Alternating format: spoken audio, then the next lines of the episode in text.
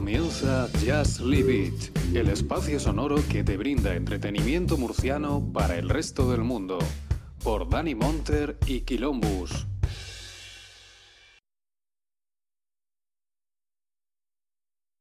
Muy buenas, bienvenidos una semanita más aquí a Just Leave It, aquí a vuestra casita, donde como bien decimos siempre, aunque hoy no está aquí mi compañero Dani para darme la réplica, donde en Just Living, ¿no? Donde el cine es vida y la vida es cine. Y bueno, hoy estamos de, enhorabuena, ¿no? Porque hoy tenemos un nuevo invitado, pero primero quiero presentar a mis colaboradores, los que han venido hoy. Esto, esto es como encender la, la señal, ¿no? Aquí encienden la, la, señal en el cielo y no sabes quién puede acudir, pero sabes que siempre se va a juntar aquí una buena liga de, de justicieros para dar un poco de soporte, porque si no, para mí la carga es muy pesada. Y bueno, quiero presentar por el bien hallado, bienvenido, ha vuelto el hijo pródigo, ha vuelto a su casa, ha vuelto al hogar, de, donde nunca debió marcharse, el señor Raúl Molina. Muy buenas, ¿qué tal? ¿Cómo estamos? ¿A qué te referías a mí? Ostras, pues nada, muchas gracias. Yo la verdad que es la primera vez que me conecto en este formato. Eh, para los del café, pues bueno, imagino que aquí más o menos. Pero di, el nombre entero, que la gente, que mucha gente no. El café de Rick, el, café de Rick, el café de Rick, que tiene podcast, o sea, de, perdón, podcast de cine clásico. Y, nada, pues yo empecé colaborando allí y nada, pues conozco aquí al, al 80% del personal, pero es la primera vez que me paso por aquí. Nada, encantadísimo de estar aquí, de hablar de esta peliculaza que habéis traído hoy. O sea, bien, o sea, veo que ya las primeras impresiones son buenas. Ya, eh, eh, la última frase creo que ya vemos por, por, dónde va tu opinión. Eso me gusta, me gusta. Pero bueno, vamos a pasar también a presentar el, siguiente colaborador, al señor Miguel Pérez. Muy buenas, quedas, ¿cómo estamos? A ti sí que últimamente te veo con mucha más frecuencia y eso me gusta mucho. Ah, hombre, hola, buenas noches ante todo. Y pues sí, claro, yo sí, yo tengo teniendo, pudiendo, pudiendo, acudo, acudo a la, a la llamada.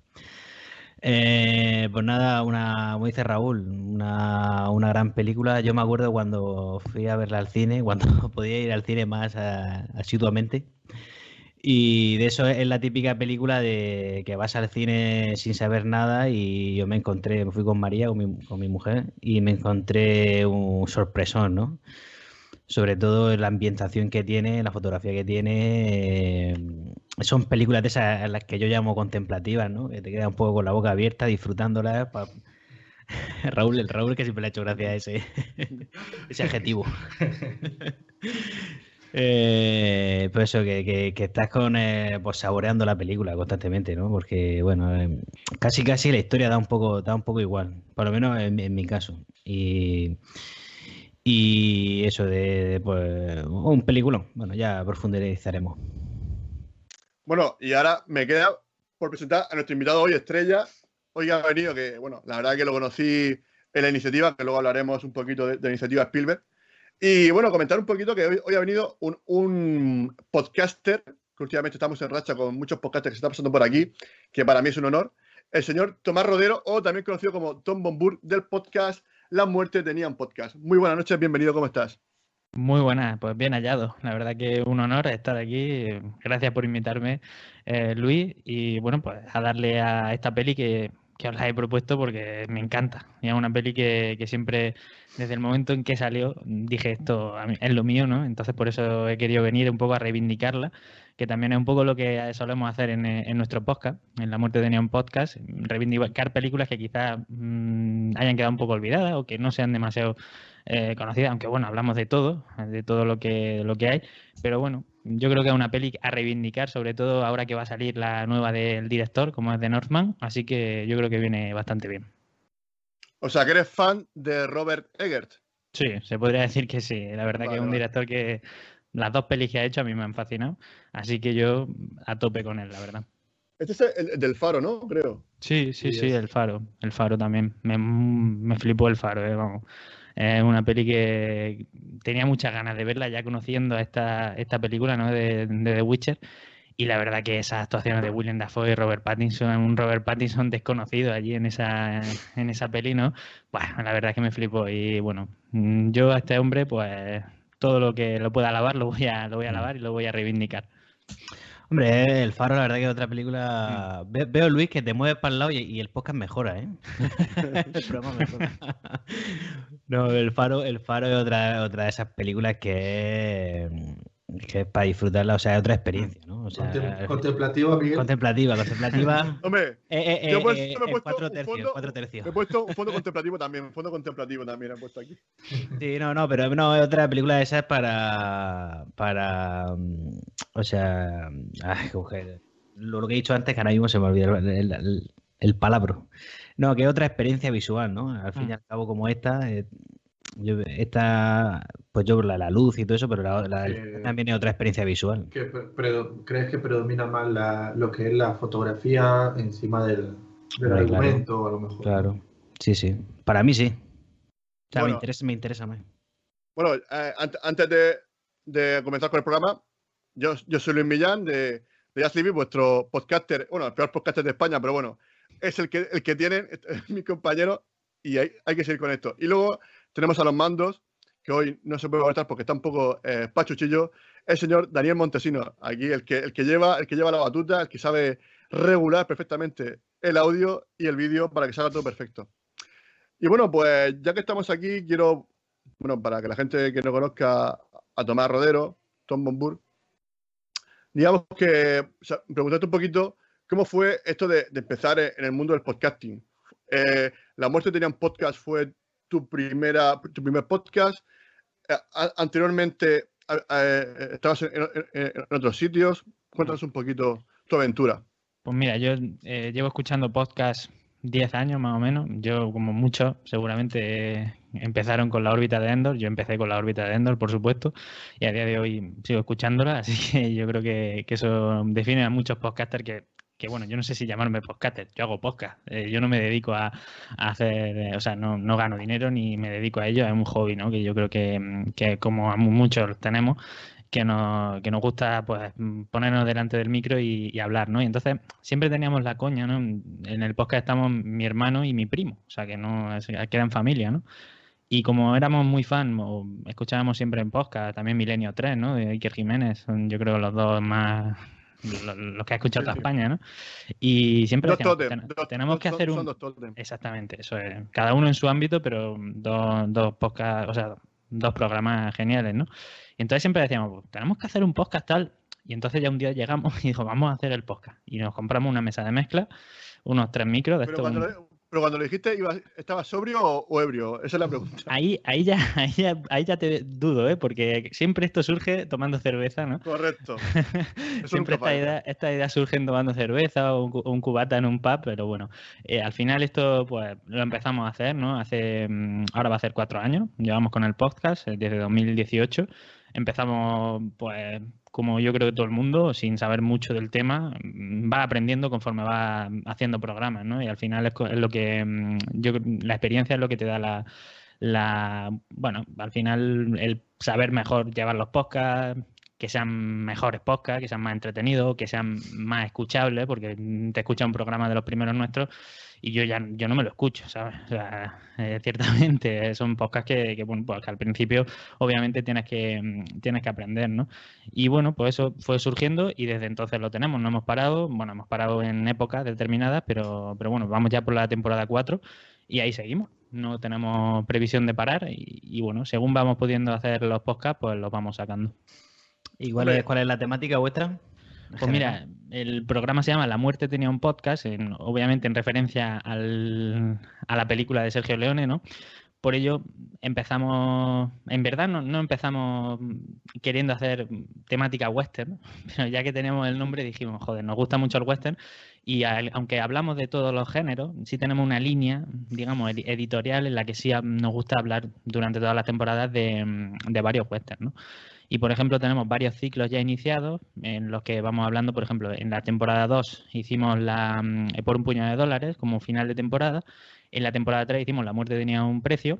Y en esta cuarta, pues tenemos previsto hacer como último programa y como colofón a la temporada el bueno, el feo y el malo, ¿no? Y entonces, pues, como ese también tenemos otros ciclos de los westerns de Clint Eastwood, los westerns de algunos hemos hecho de John Ford, bueno, pues según nos va viniendo, ¿no? También hacemos westerns modernos, que yo creo que también hay que reivindicarlos porque se siguen haciendo western y son Mm. muchos muy buenos, ¿no?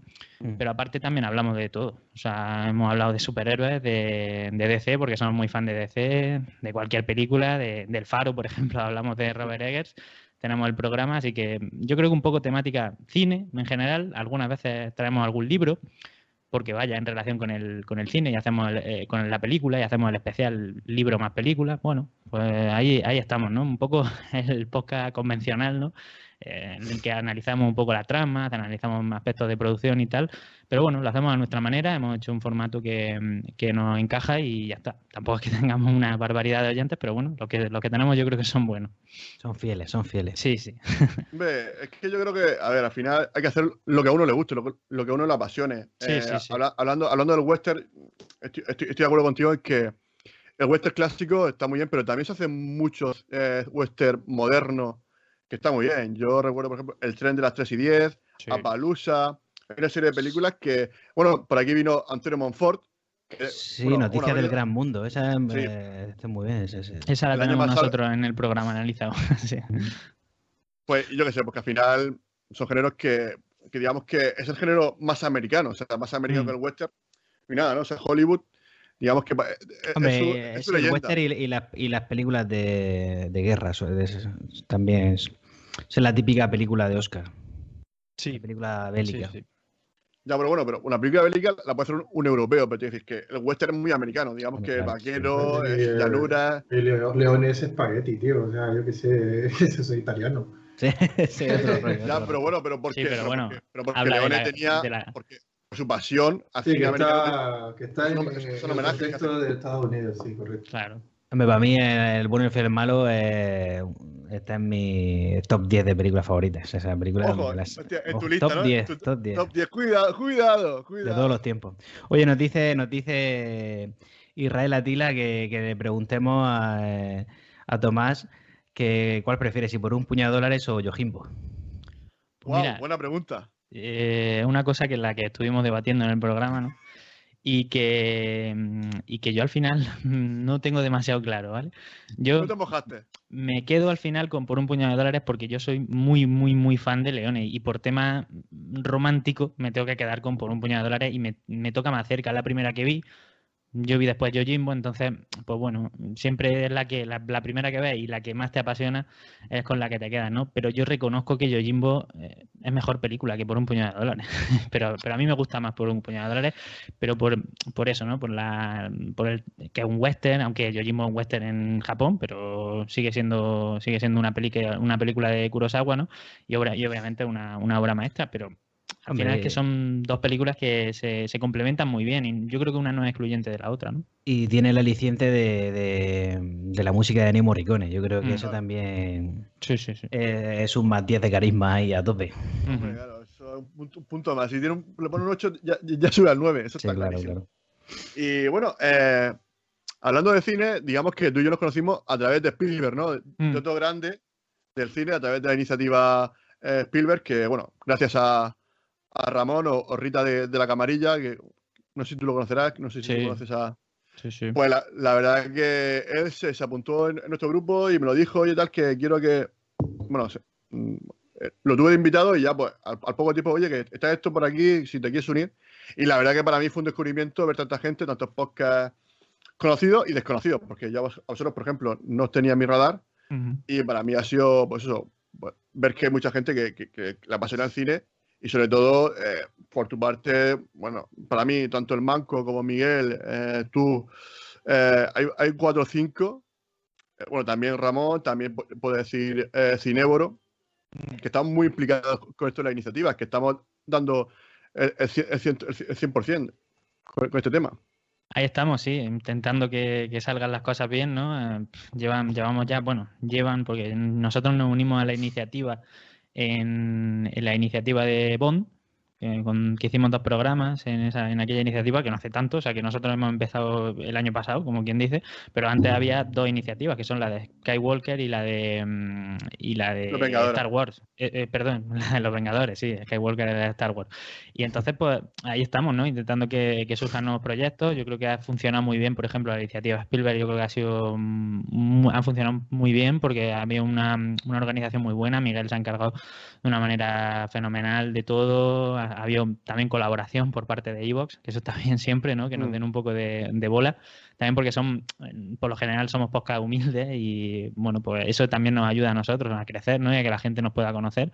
Así que yo creo que es muy bonito, ¿no? Lo que se está formando en esta, en esta iniciativa, porque al final son podcasts que se unen para hacer homenaje por ejemplo, a Spielberg, ¿no? Y hacer una lista de todas las, películas de Spielberg analizadas por, por 40 podcasts, yo creo que es una cosa que, no se había hecho nunca, ¿no? En Evox. En, y yo creo que es de, es de, destacar, ¿no? Porque al final todo esto pues lleva trabajo, lleva mucho trabajo de, de cada podcast y luego de los que lo organizan, ¿no? Que al final son los que los que se meten en el barro y se, y se tiran a hacerlo, pero mm, bueno, ahí estamos intentando que se organice, dando formalizarlo un poco todo para que mm, para que puedan surgir otros proyectos también eh, en próximos años, o sea que esto es un proyecto a largo plazo, como quien dice, ¿no?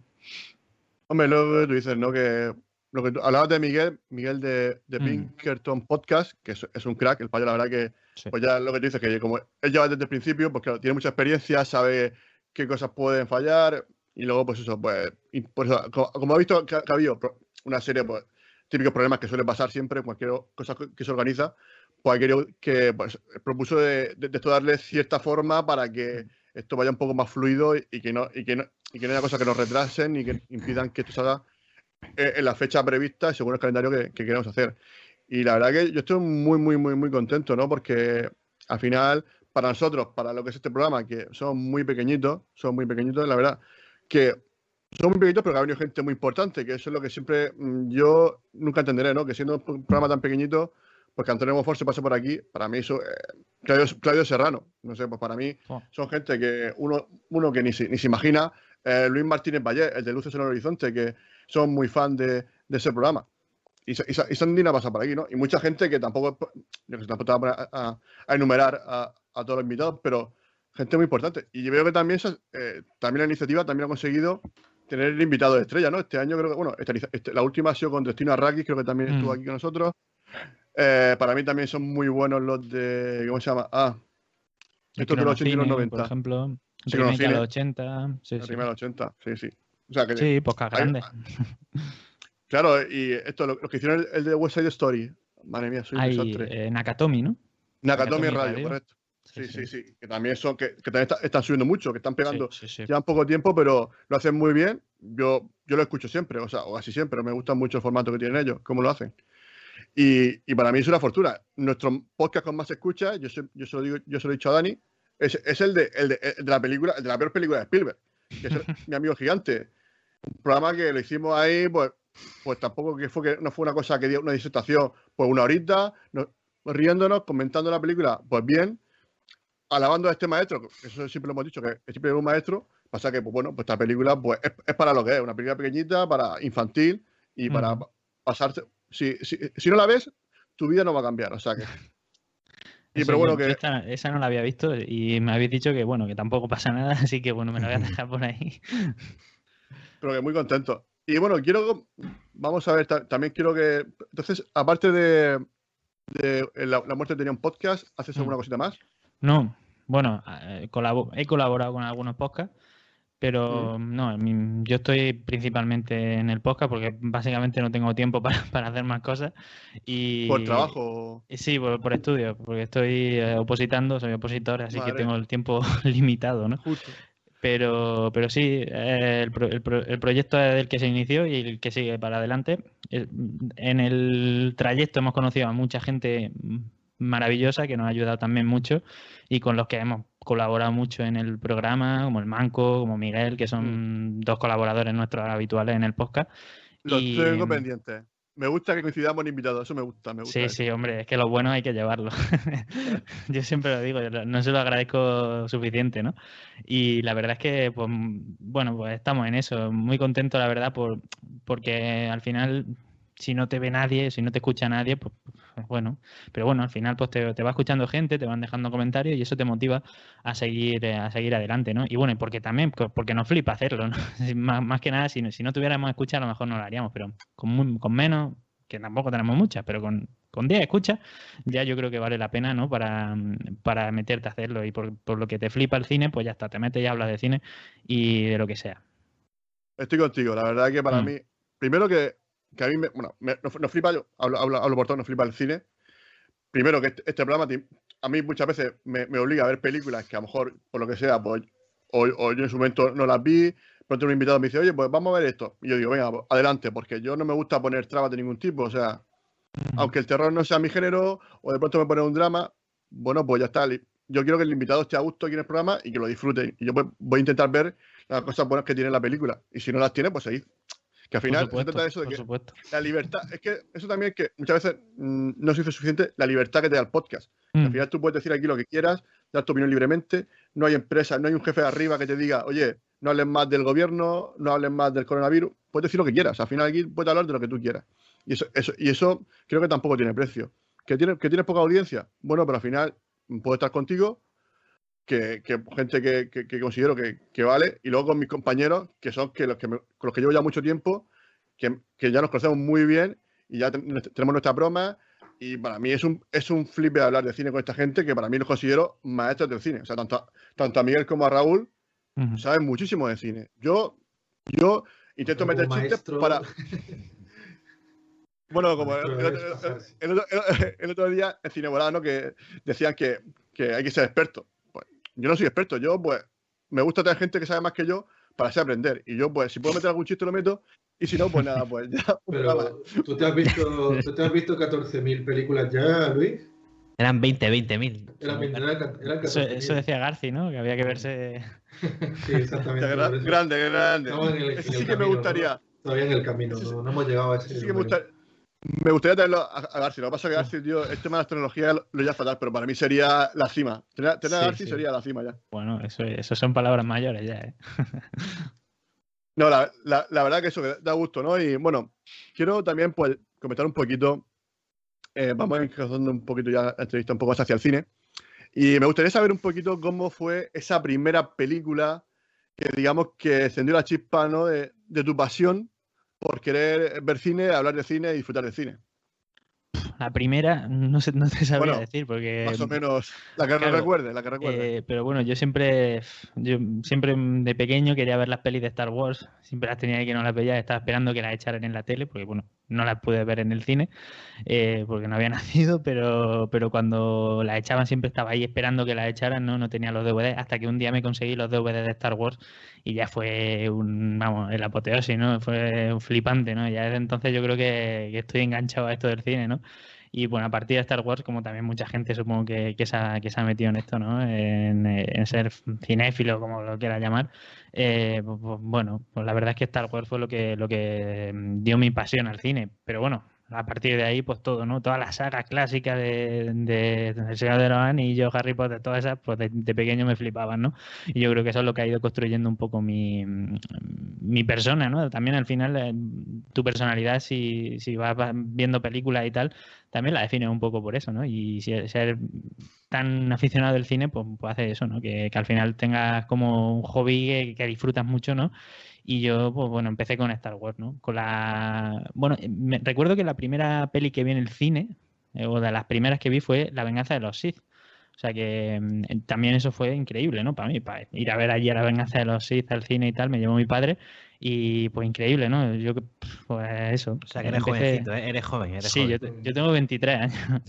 sí, sí. Madre.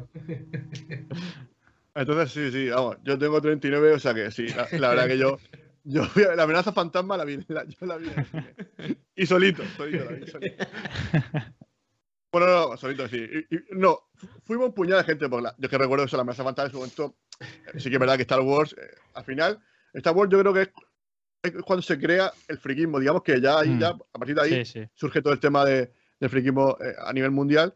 Y mm. la verdad que mola mucho, ¿no? La verdad que es que John Lucas yo creo que ha, hecho mucho por, por la gente que, que nos gusta esto de, la fantasía. ¿Qué sería? O sea, si existe Star Wars, habría que inventarlo. Sí, sí, Tú- totalmente. Tú, tú hacías cola, ¿no, Luis? En, en- en el Imperio contraataca. Yo ya hacía cola ahí. Pues casi, casi, no, casi, casi. No, pero sí que recuerdo que cuando, creo que de las primeras pe- películas que vi de pequeño, creo que fue re- recién nacido, que mis padres fueron al cine de verano, creo que fue El retorno del Jedi, en el cine de verano. O sea, creo que fue mi primera película que fui, mis padres me llevaron al cine. Mm. O sea, que ya, ya, ya, ya, ya estaba ya, de- de- de- desde el primer momento, estaba predestinado a seguir esa ruta, ¿no? Y es que me gusta, yo qué sé. Al final, el cine, pues este de, de fantasía, de, de personajes icónicos, ¿no? Eh, pues cada un personaje tiene un atuendo, un aspecto que enseguida que ves la silueta. Pues es lo que pasa con Indiana Jones, ¿no? Si, le- Sí. o sea, Indiana Jones, tú ves la sombra y ya, y ya seguía tu corazón como que se acelera, ¿no? Igual que, bueno, pues te pasa ahora con Star Wars, que de pronto en Mandalorian ves a Luke y, y dices tú, ¿cómo? O sea, Se O te, sea, lo pone- flip- se lo te ponen los pelos de punta ya, ¿eh? sí, sí, totalmente. sí, sí. Sí, Yo que sé, que al final hay, hay que disfrutar y al final, al final, todo lo que sea, que de pronto te olvides de tus problemas económicos, de, de que tienes alguna enfermedad. Si, oye, si una película consigue hacer eso, para mí ya merece la pena, ya merece la pena. Hay gente que no valora esto, pero yo para mí sí. O sea, el cine Ah, es sí, eh, entretenimiento. Aunque Sí. hoy, hoy creo que hagamos una, una película, como dice Miguel, más contemplativa.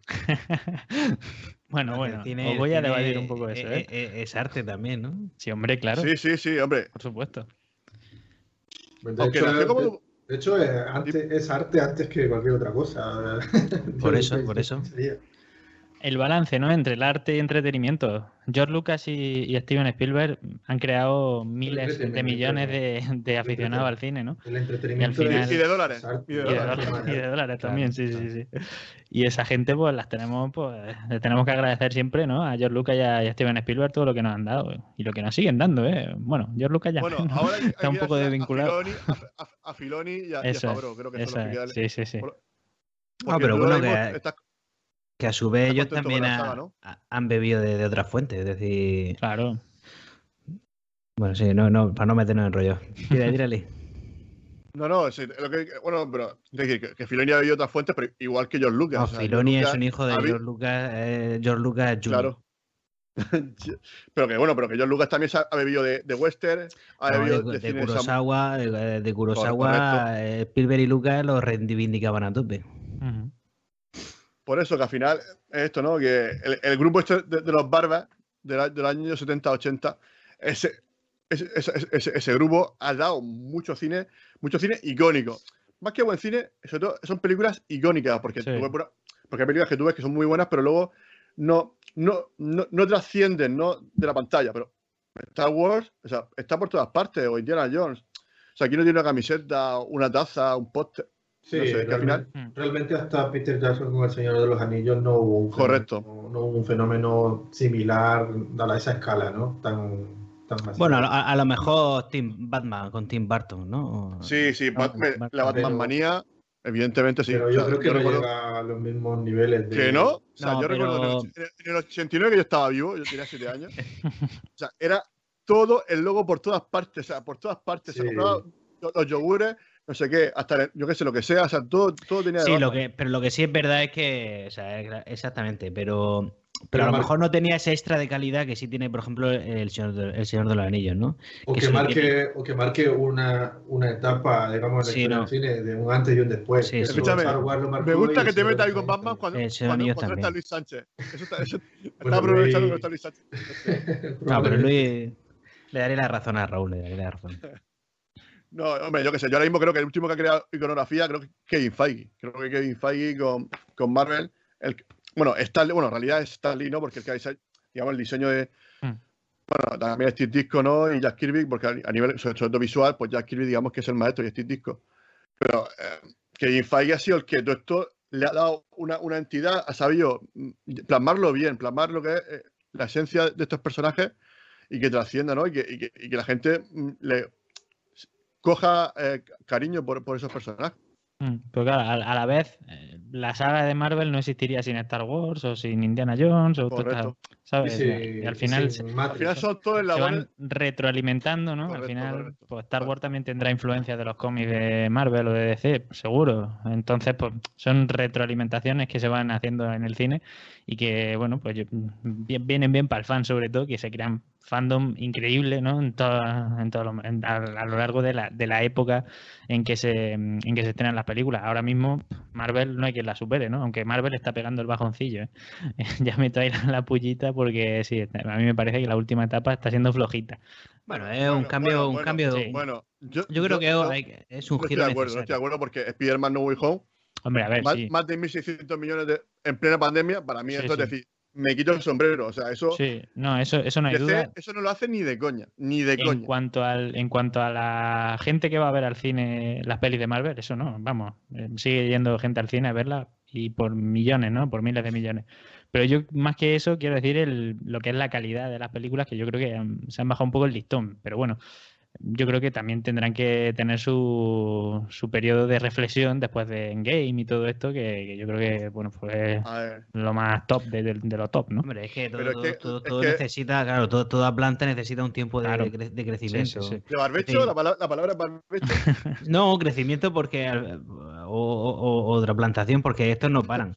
No, Mm. no, es- no es barbecho. Eh, pero ponte a, o sea, si nos ponemos ahora que la trajimos el otro día, la de la de Hulk o la de Thor 1 o tal, alguna de estas, dices, uff, es Mm. una buena siesta. O sea, esas, esas películas son siestas, siestas de, de- de- mira, de dos horas, de dos horas, sí, sí. Lo que pasa que eso que mm, es como el, el que después de Vengador Infinity War te metiesen a Ant-Man 2. Pero bueno, es necesario. O sea, todos esos bajones de epicidad son necesarios. Son necesarios para, para, pues para eso. Para... Lo que pasa es claro, ahora ya está- estamos todos dentro del universo Marvel, pero hace 10 años no, no, no había nadie. Y Claro. entonces, todo eso es necesario para, para que crezca el producto bien. Y a mí, a mí es lo que me parece bien, que, que de- no pierdan los papeles y, no quieren hacerlo todo acelerado como, como los de DC. Claro, es que, pero es que yo creo que Spider-Man No Way Home, por ejemplo, el, el arco del personaje que han hecho para, todo- eh, para Tom Holland, me parece una maravilla. Me parece que lo han dejado justamente especial para empezar la segunda trilogía y creo que vamos a flipar. Yo creo que vamos a flipar. Y yo tengo una ganas ahora mismo de ver Doctor Extraño, porque yo creo que ahí también va a haber más de la buena, con WandaVision y tal. Yo creo aparte, yo creo que van a haber más cameos que, que nunca. Yo creo que vamos- a ver muchas cositas y yo estoy deseando. Mi o sea, mi corazón friki está deseando ver Doctor Extraño. Mm, A ver, metieron, a ver el tráiler allí al final de la peli, ¿eh? de, de No Way Home. Claro, Así claro, como claro. quien no quiere la cosa, ¿eh? Bueno, una escena post crédito y tomo tráiler, venga. A mí me molaría, lo que pasa que es- no, no va a pasar, ¿no? Pero un Sam Raimi eh, ahí súper loco, súper desatado, me, me molaría mucho. Pero bueno, sé que, sé que Sam Raimi habrá hecho lo, lo justo y tal y no, no lo habrán dejado hacer extenderse mucho eh, en su forma de dirigir películas. Bueno, ya, ya veremos, hombre. Evidentemente no va a ser un de Batman, ¿no? Que yo, yo creo que de Batman, por ejemplo, va a ser una película más personal, con un Mm. estilo más propio. Que también estoy deseando ver de Batman, ¿no? Quiero Sí, qué, sí, también. qué- qué hace Matt Reeves, porque a nivel, a nivel de, de fotografía, ¿no? Lo que, lo que decía antes Raúl, de que, de, de que el cine es arte, yo veo de Batman y veo arte. O sea, veo una fotografía, yo qué sé, unos tonos, un, un color, que digo, es que aquí, aquí- esto está currado, esto está pensado. Esto no es, bueno, hago un guion y como salga, venga, pues pongo aquí la cámara y me- que, se, que se entienda el diálogo. No, no. Mm. Es decir, esto lo quiero poner aquí la cámara porque quiero que este plano quede así, porque quiero este contraluz, quiero que. Es que yo creo que. Y eso, ver eso el- hoy en día, en el cine de superhéroes, creo que estamos mm, evolucionando un poco y estamos yendo más allá. Y, y yo lo estoy viendo, ¿no? Que ya pues cada vez hay más series, series muy, muy distintas. Yo qué sé, yo, hace, yo, yo no me imaginaría ver un Peacemaker hace 10 años. Y, y Mm. lo estoy gozando con Peacemaker, por ejemplo, ahora mismo. Bueno, o, el propio de Mandalorian o, o Boba Fett. Yo, o sea, hace 15 años, 20 años o 10 años, un- una serie de, esta- de calidad de, de la Guerra de la Galaxia era impensable. No, de hecho es que el Mandaloriano a mí me parece de la última etapa de- desde que se ha comprado Disney es lo mejor que se ha hecho de Star Wars. Mm. Pero lejos, vamos. La trilogía de Star Sí, no, Wars. ahora mismo las series de, de- de la Guerra de la Galaxia es lo que está tirando de la franquicia. Sí, sí, totalmente, vamos. Y el Mandalorian es- han acertado de pleno allí, ¿no? Con Sí, todo, sí. con todo lo Pero- que es la serie, vamos, han acertado, pero un- una locura. A mí, Pero- a mí me, me flipó. Claro, al final es eso, es Dave Filoni. O sea, Mm. el tío que ha hecho la Guerra Clon y, y ahora de Mandalorian, es que es, eh, es que es como Kevin Feige, o sea, es el showrunner perfecto para, para eso, ¿no? Y, y lo tiene todo en su mente y aparte que en este caso sí, eh, es que es el, eh, es el puto George Lucas con, con cuando George Lucas tenía 30 años, no, Sí, sí, no, no sí. el George Lucas de, de la amenaza fantasma. Pero bueno, bueno, creo que vamos a centrar un poquito porque vamos ya creo que me- media hora hablando un poco de todo y quiero que también vamos a hablar un poco de la película, que, que habrá gente que está aquí esperando a escuchar un poquito de la bruja. Bueno, cuéntanos por qué, por qué, por qué has traído esta película, Por- cuál- qué motivos han sido los que te han decidido a traerla. Pues mira, cuando me dijiste que era una peli de Netflix o que, estaba, que estuviera en Netflix, yo dije, hostia, ¿cuál, cuál, le, cuál le llevo? La verdad es que no suelo ver muchas películas en Netflix. Normalmente las tengo, no sé, bueno, sí, a ver, las que hay, pues sí, si es una peli que me gusta mucho, sí la veo. Pero esta, pues vi que estaba y digo, joder, pues voy a llevarle la bruja porque, mm, eh, ya como he dicho antes, es una película que, mm, que desde, mm, desde el tema artístico, lo que comentaba Raúl, ¿no? El tema artístico ya sorprende, ¿no? Eh, esta película en su momento fue vendida, ¿no? Como una peli de terror y que la gente iba a cagarse en el cine y tal. Pero claro, luego ves la película y te das cuenta de que no es tanto así, ¿no? Es una peli que, que más, más que ser de terror al uso, no usa prácticamente ningún efecto típico del terror, no es terror moderno como puede ser el de, mm, el de James Wan, ¿no? De, terror de, de susto y tal. Esta es una película que se va cociendo poco a poco, es cierto, es una, una película que se toma su tiempo en, en hacer su. en crear su, una, una. mm, ¿Cómo lo diría? Una, un ambiente raruno, ¿no? Y que al final te mete por ese ambiente y por, por estar tú incómodo en la- viendo la película, por el hecho de no saber muy bien qué está pasando eh, y ver una bruja y tal, y decir que, bueno, pues no sabes muy bien ese bosque, ¿no? Que, que- tengo aquí detrás, que te, que te va dando miedo, ¿no? En- pero no miedo físico, sino miedo más bien psicológico, que es lo que me gusta, ¿no? De la película.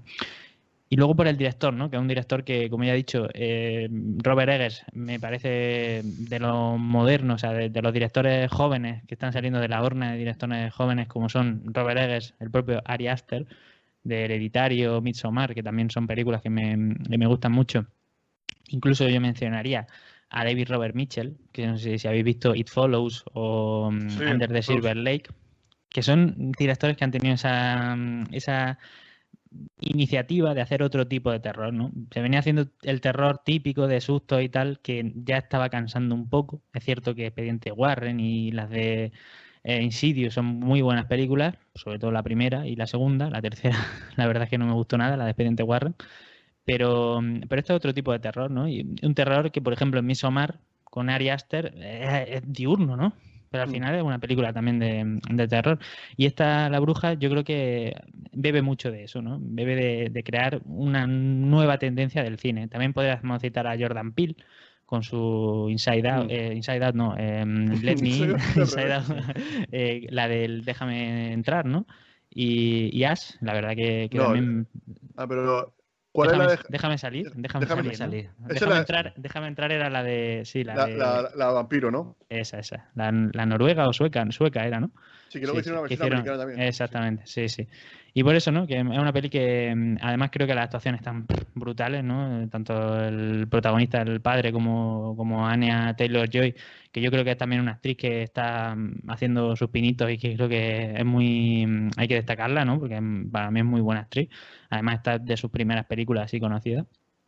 Y bueno, pues en general. Esta eso, fue, ¿no? esta fue antes que el, el, el protegido. No, el, no, el múltiple.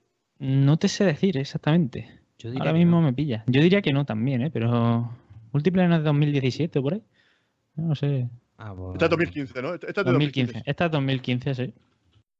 Y múltiple 2016. Vale. 2016, Ah, vale. pues pues, sí, sí. Pues sí, además esta, esta chica, vamos, a mí me parece buena, muy buena actriz. No sé si habéis visto la serie de mm, esta de Gambito de Dama de Netflix. Ujú.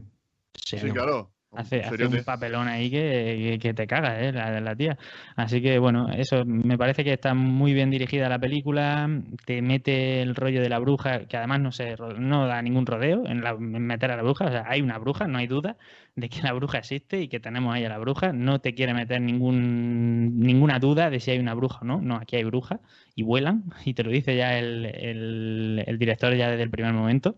Así que, bueno, además eh, es también una película folclórica, ¿no? Ese folclore de Nueva Inglaterra, eh, que, que ya te lo dicen en la, mm, en la intro de, de la película, que está basada en hechos de, en, el, fol- el folk de Nueva Inglaterra, ¿no? Una, una historia basada en el folk de Nueva Inglaterra. Sí, eh, digamos, en los cuentos tradicionales de. Exactamente, sí, sí. Incluso los diálogos también dicen que están basados, ¿no? Y eso también... al final, al fi- al final de la película, creo que, Sí. creo que lo dice, sí. Sí, sí, eso también me llama mucho la atención, ¿no? Porque estas historias de brujas a mí siempre me han gustado. Así que bueno, pues eso es un poco, a mí me parece una muy buena película. Hay que mm, ponerse con buena predisposición para verla. Es cierto que si esperas que te peguen sustos y tal, no, no te va, no te va a encontrar ese tipo de película. Mm, Es otro tipo de película, ¿no? Pero que yo creo que también tiene, tiene su cabida, ¿no? Y yo creo que está muy bien que esta productora que es A24 esté apostando por este tipo de cine. Yo eh, te iba a comentar, porque has dicho una cosa que me parece súper interesante, que es lo de que, de que este error psicológico.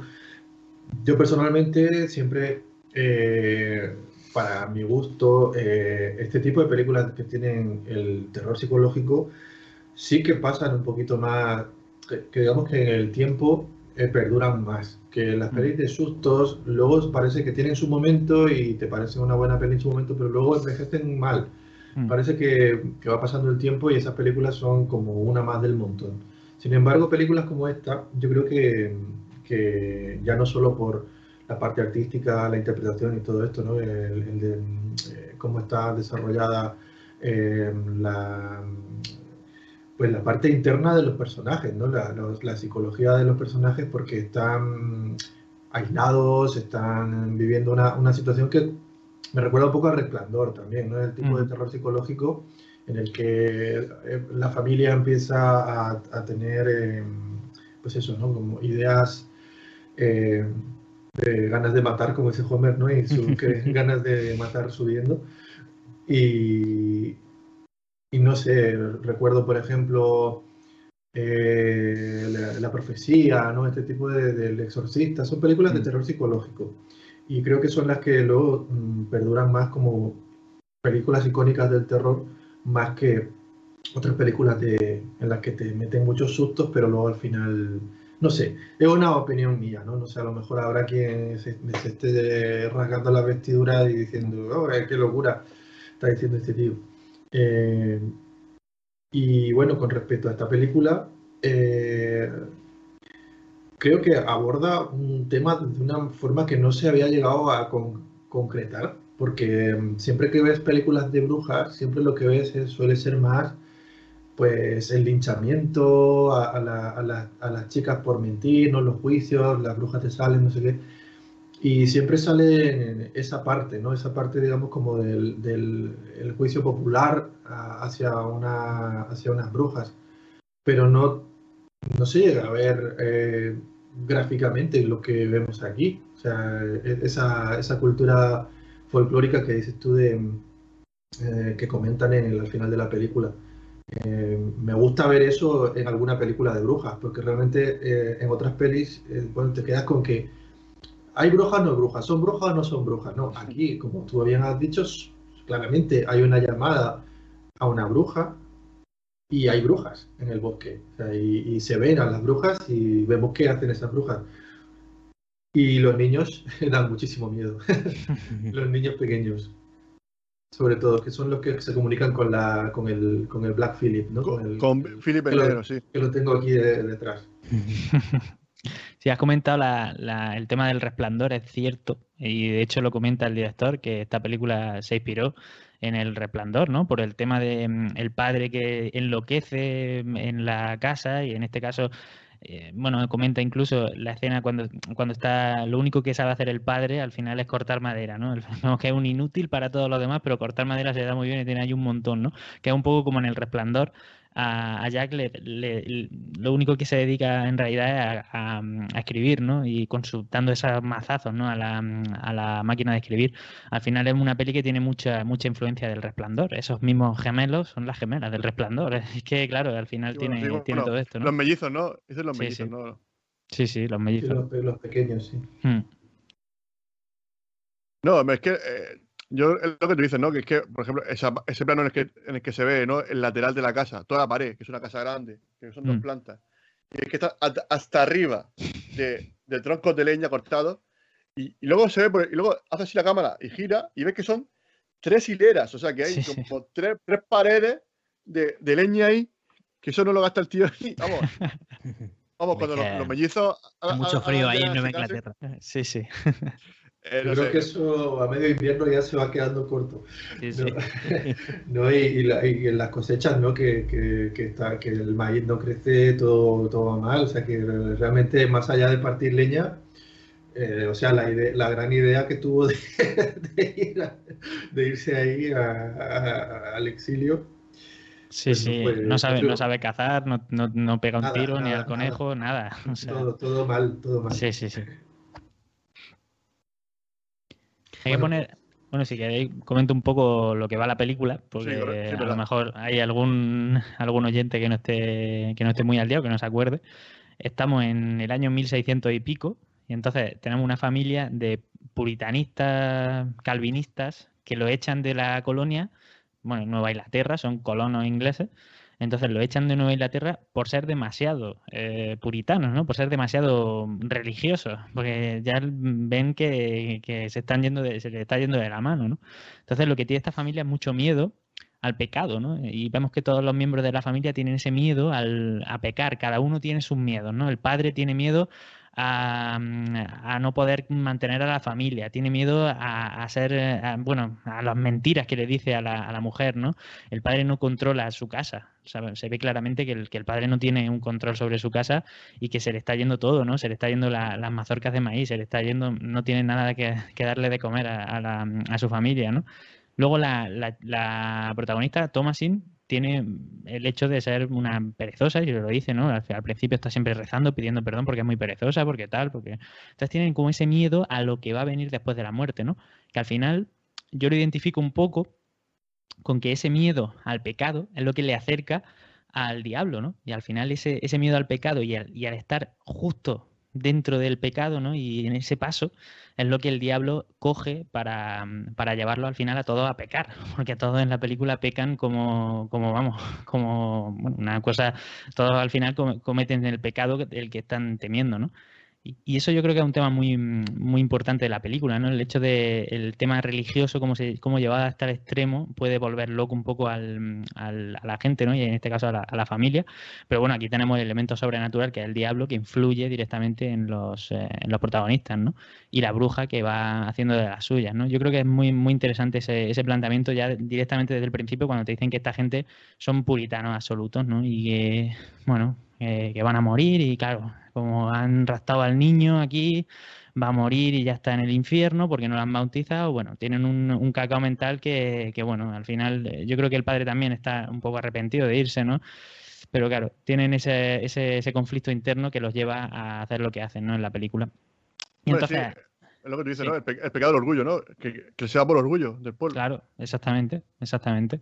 Entonces, claro, aquí lo que, lo que va a pasar va a ser que hay una bruja en el bosque, eh, viven en un valle muy aislado, y entonces van a, em, empieza a influenciar, digamos, a los miembros de la familia, se lleva al niño, al bebé, que ha, que ha tenido recientemente la madre, y claro, eh, se, tienen que la madre se le va la bola porque ha perdido al hijo, bueno, tienen una serie de acontecimientos en los que acusan a Thomasin de ser la bruja que está maniatándolo todo, ¿no? Entonces, pues ese es la, un poco el planteamiento de la película y cómo esa influencia de la bruja va pesando sobre, sobre los protagonistas, ¿no? Y del diablo encarnado en Philip el Negro, ¿no? En este, en este, en esta cabra, en este macho cabrío que tiene Raúl detrás. Ese, ese claro, el personaje, digamos, eh, secundario, pero que a la vez tiene una presencia importante que es el, es el macho cabrío. Eh, el cabrón. El cabrón. El cabrón. realmente es como el que urde un poco, ¿no? Es el que juega con, aprovecha las debilidades humanas para, para el suyo beneficio propio político, como era esto, eh, para su beneficio, ¿no? Que, que urde como un plan eh, en el que a medida que esta gente llega ahí, ¿no? De repente un día, hay una línea muy clara que es eh, el bosque, ¿no? Ahí no hay que entrar nunca y a la mínima que, que empieza con el rapto del niño, ¿no? Y luego ya empiezas a dudar, digo, que realmente quién se ha llevado a ese niño. Eh, a lo mejor, y luego como todo lo que dicen los pequeños, eh, vemos como que, como que siempre está jugando con, con, con los personajes. O sea, mm. todo lo que dice realmente eh, a veces la Thomasin también adopta este rol con los niños como jugando, como contestándolo en el juego, que ella es la bruja. Y tú ya empiezas a dudar ahí, esto eh, realmente eres tú la mm. bruja. Y cómo, cómo juega con, con, los personajes me recuerda un poco al exorcista, ¿no? Este mm. juego del, del, diablo, cómo mm, manipula y bueno, el padre Carras que dice no le hagas caso, ¿no? Que es un manipulador, es un mentiroso. Aquí hace exactamente eso con, con cada uno, con el padre, con la madre que también, eh, ella también cree en un momento que el, que el niño ha vuelto, ¿no? Que, que su hijo, claro, ella eh, juega con, ese deseo, ¿no? Y no sé, simplemente comentar, quería comentar ese, trasfondo de que ese personaje es como el, el que no, nunca sale, prácticamente nunca sale, pero es el que siempre está detrás de todo. El propio diablo, ¿no? Sí, al, final, al final es un elemento del terror psicológico eh, y en esta película está bien plasmado eso, el, que, como tú dices, ¿no? que no sale el personaje, pero está constantemente o todo el tiempo está presente en, el ambiente, ¿no? Sabes que hay... sí, sí, exactamente. Sabes que hay algo incómodo, que hay una presencia ahí que, que, está, que está infectando a, los demás, aunque no lo veamos, ¿no? Mm. Claro, es lo, que, es lo que da miedo realmente, no enseñar al monstruo. Efectivamente. Aquí es un. El efecto tiburón.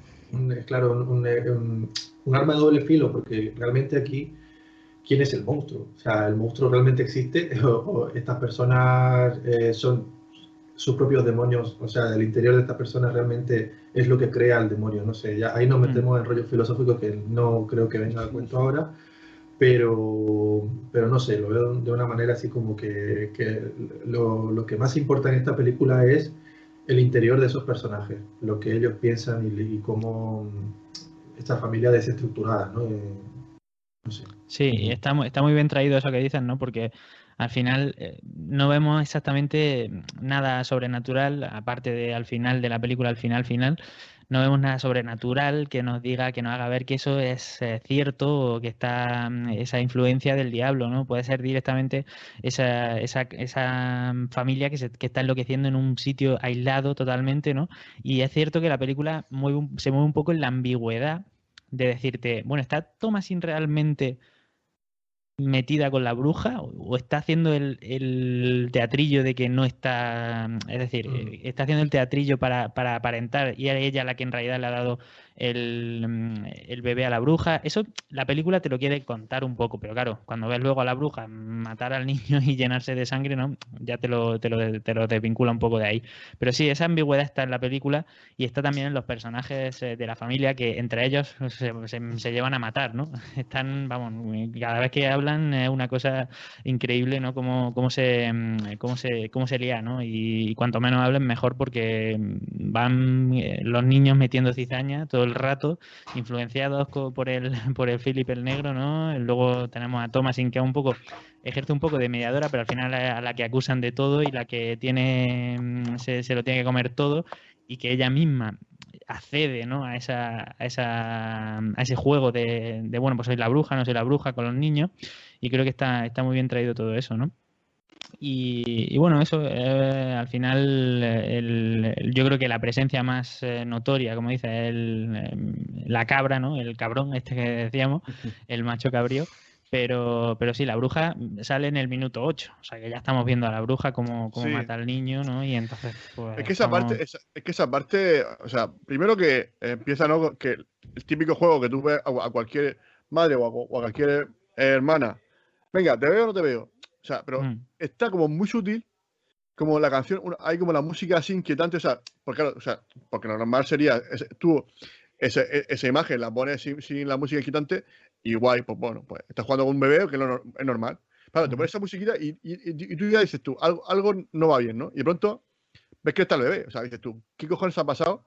Porque no es que se vea que el bebé se- se lo lleva alguien rápido o, o alguna cosa, no, no, de pronto ya no está, o sea, ha desaparecido totalmente, o sea, ahí tampoco te lo explica, o sea, ahí no sabes, no sabes muy bien qué ha pasado, pero algo raro ha pasado. Y Claro. luego, luego eh, Pero- lo, lo que tú dices de la bruja es que también esa imagen, ¿no? Que está así como acariciando al bebé, Mm. esa imagen, ese plano fijo, ¿no? de- del bebé así, que tú lo ves así a lo largo y ves la mano y ves a ella, y ves que de pronto coge el cuchillo y, de- y te pone en negro, y luego ves ahí eh, eh, esa especie de, de marmita ahí, machacando Mm. ahí todos los restos, o sea, es que es, es- y luego la tierra restregándose todo eso. Sí, sí. Es sí. súper inquietante. Sí. buah, es que esa parte es, es a mí Claro, lo he pasado pero- muy mal. Es desagradable, muy desagradable. Desagradable, sí. Con respecto a eso, yo es que claro, como son pinceladas que se ven, ¿no? Eh, lo de la desaparición del niño y lo, y lo de la, la- la primera vez que vemos a la, a la bruja, ¿no? En el bosque. Claro, eh, tú lo estás viendo, pero luego, conforme avanza la película, yo me empiezo a plantear también en algún momento, digo, ¿esto que nos has enseñado realmente ocurrió? O porque tú sabes que esto, esto al fin y al cabo, hasta que no termina la película, puede acabar de cualquier manera. Ahora porque ya sabemos cómo, ya la hemos visto y sabemos cómo acaba. Pero mientras la estás viendo, tú puedes llegar a pensar que eso es, eh, sea parte de la imaginación o de, o de un, ¿sabes? Una fantasía o de algo que Sí, se haya inventado el personaje, porque como están siempre mintiendo, ¿por qué, por qué tiene que ser real? O sea, puede ser otro juego más, otra, no sé, Mm. otro truco más. Sí, sí, esa, esa, esa es la clave, que al final el director, o sea, la película juega con nosotros, juega con nosotros, juega con, con que nosotros podemos, hasta el final no nos creemos una- ni una cosa, ni, o sea, nos- nos- nos está haciendo dudar en todo momento, y eso es lo bueno. Aparte de que todo eso está regado con, con súper buenas actuaciones, o sea, yo creo que todos los, todos los, los personajes están súper bien actuados, pero súper, súper bien, a mí me sorprendió muchísimo. Sí, totalmente de acuerdo con eso.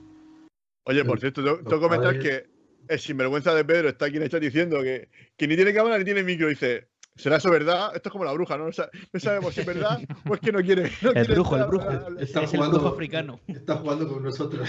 La, esta es la, la escóbula de- de- del brújulo, la escóbula. Sí. Anda, que menudo sinvergüenza. Lo que dice que es un gustazo de ver la melena de Raúl. Ah, ojalá verte, verte a ti, Pedro. A ver si te conectas Bueno. Pero tú quieres ver, pero, qué- pero tú qué, qué melena quieres ver? ¿Qué melena quieres ver tú de Pedro? Eso. Luego lo Yo dejamos. no, yo no le, no le he dicho melena, he dicho verle a él en general. Bueno, él está de acuerdo, o sea, él, él acepta, él acepta. O sea, por él no hay problema. Al, al- habías comentado lo de las actuaciones y es verdad, es muy- son muy buenas actuaciones todas. Eh, tenemos, es Ralph Fiennes, por ejemplo, el padre, eh, salía en Juego de Tronos, por ejemplo, ha hecho últimamente la del Caballero Verde, que, me- que también es de A24, la productora, y que, mm, que también la recomiendo porque es una peli un poco al estilo esta, ¿no? Ese tipo de peli contemplativa que decíais. Y, mm, y tiene también su, mm, su jugo, ¿no?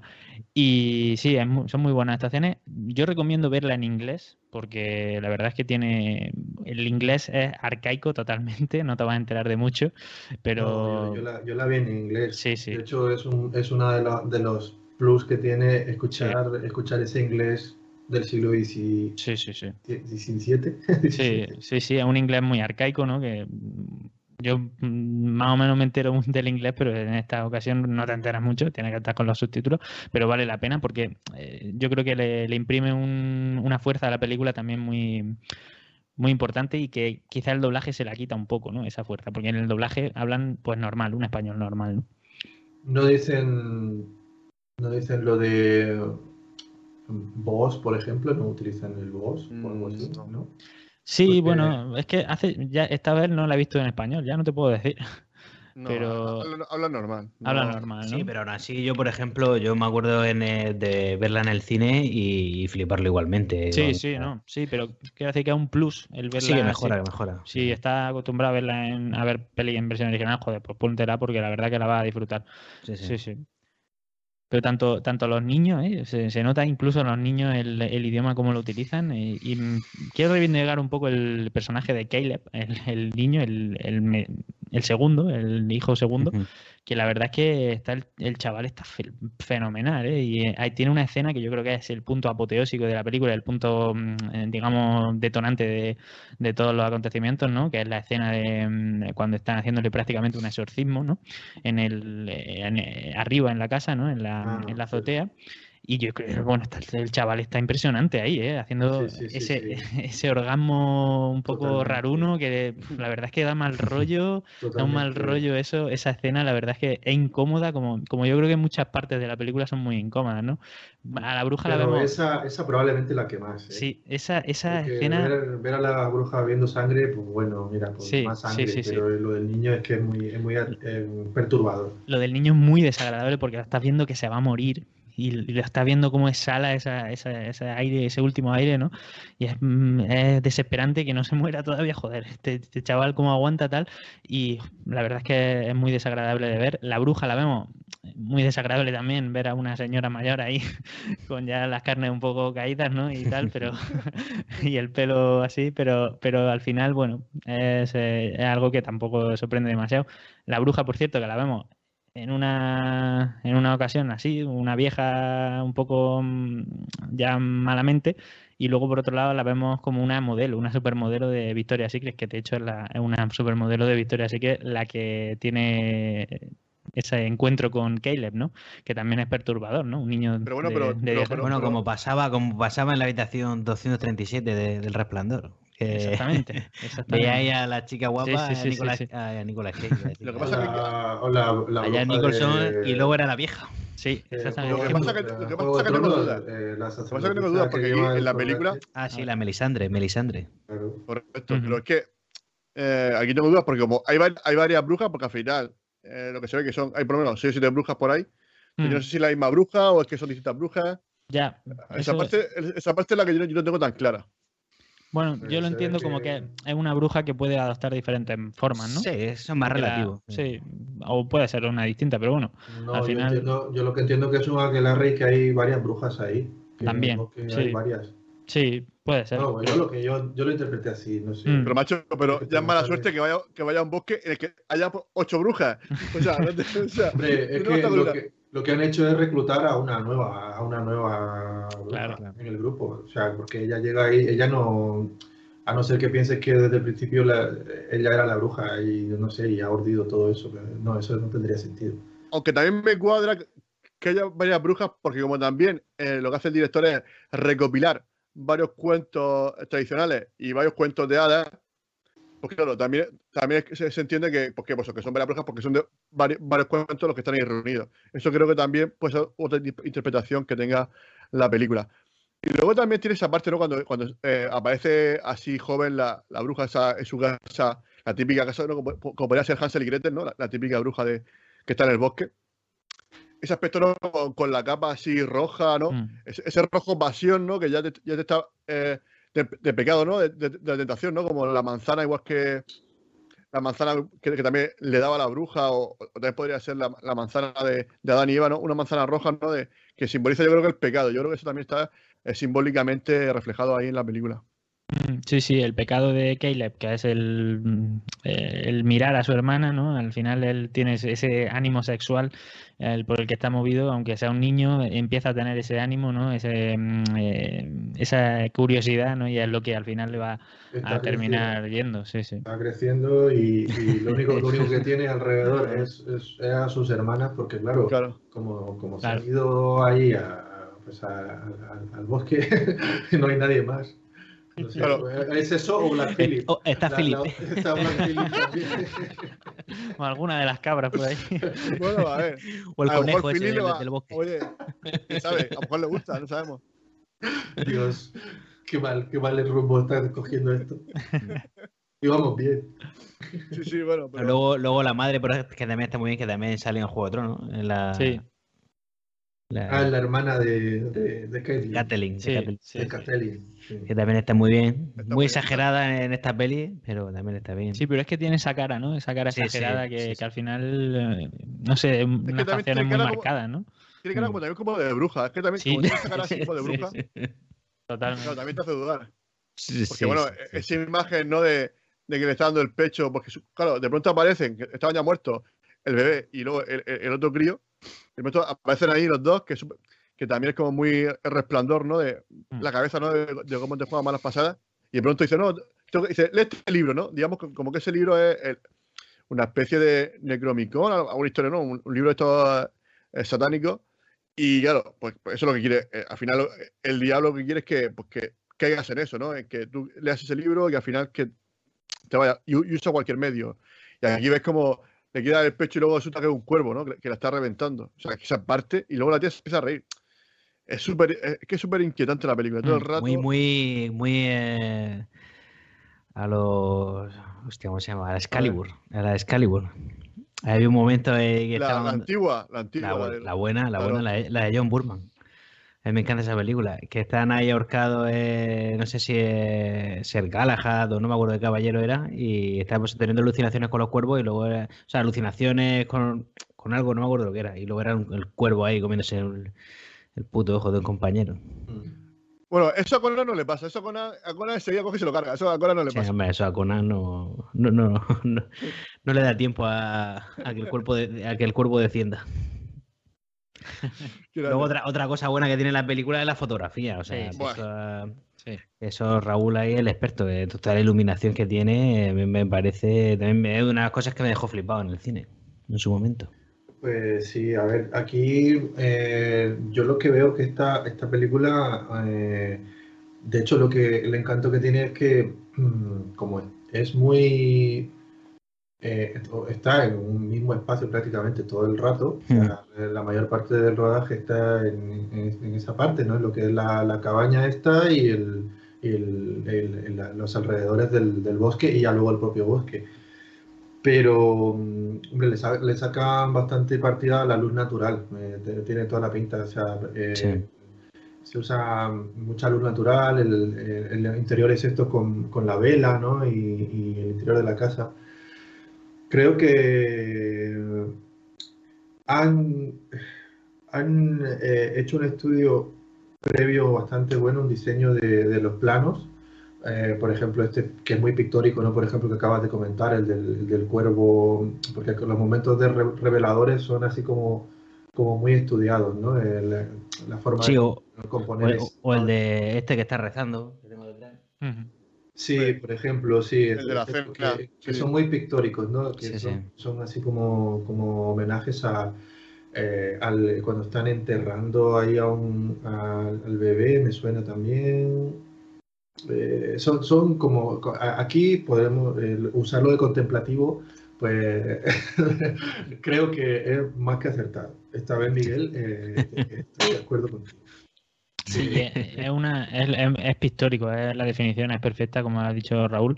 Son cuadros lo que estamos viendo, cada plano eh, podría ser un cuadro, ¿no? Ese que tiene ahí detrás Miguel, por ejemplo, eh, calcado a un cuadro, ¿no? Que no me acuerdo ahora mismo el nombre, no te puedo decir, pero sí, es, eh, son esa, ese tipo de fotografía que, que gusta mucho ver, ¿no? Yo, además, una fotografía que mezcla mm, fotografía clásica, se ven los interiores enteros prácticamente, ¿no? Cuando vemos, por ejemplo, a mí, por ejemplo, me recuerda mucho a, John Ford, ¿no? Cuando estamos viendo esos interiores de la casa entera, cuando están, por ejemplo, mm, entra Thomasin ya después de que pase toda la, la movida con su padre y cuando Philip el Negro se lo carga, eh, cuando está entrando, vemos la, la casa entera, ¿no? Esa, eh, desde, el- desde la parte de la pared, ¿no? Eso es muy de John Ford o de las películas clásicas del western. Eso está, Ah, está sí, claro, está claro que estamos viendo toda la casa, ¿no? Yo creo que está muy bien esa, ese Sí. mezcla la, la fotografía clásica con un poco las técnicas modernas que también existen en la, en la película, ¿no? Y la luz es muy Sí, o, importante. o- sí. o del propio Kubrick también, eh, con, También, sí, sí, con sí. toda la luz natural de, de, Claro, Barry Lyndon, ¿no? de Barry Lyndon, de Barry sí, Lyndon. por ejemplo. La simetría, ¿no? También la vemos mucho en esta película. Sí, sí, muchísimo. Ujú. Que, Pues que la simetría eh, también es muy de Kubrick. la- también la simetría es muy Sí, de sí. Kubrick. Totalmente. Ahí, Era un obseso. luego también el tema de la simbología de las brujas, que es una cosa que también es muy interesante y que está muy bien plasmada en la película. Pero hay, matices, ¿no? Porque es verdad que el tema de la bruja, o sea, del diablo encarnado en el, en el macho cabrío no es una cosa que sea de Inglaterra, no es anglosajón, sino que ahí se tomaron un poco la licencia y, mm, y, es un poco más continental, ¿no? Del continente europeo más que de la, de la isla británica, el hecho de mm, enlazar el diablo o mm, asociarlo al macho cabrío. Pero bueno, viene mejor que en asociarlo con un gato, por ejemplo, que sí se asocia en, otro, en otros sitios de, de países anglosajones, ¿no? Y yo creo que eso es, un acierto, ¿no? El hecho de, meter ahí una, una, cabra de, esta, de este calibre, que al final, eh, pues yo creo que le da también su empaque, ¿no? Al diablo y, te lo crea un poco más el que esté ahí el diablo.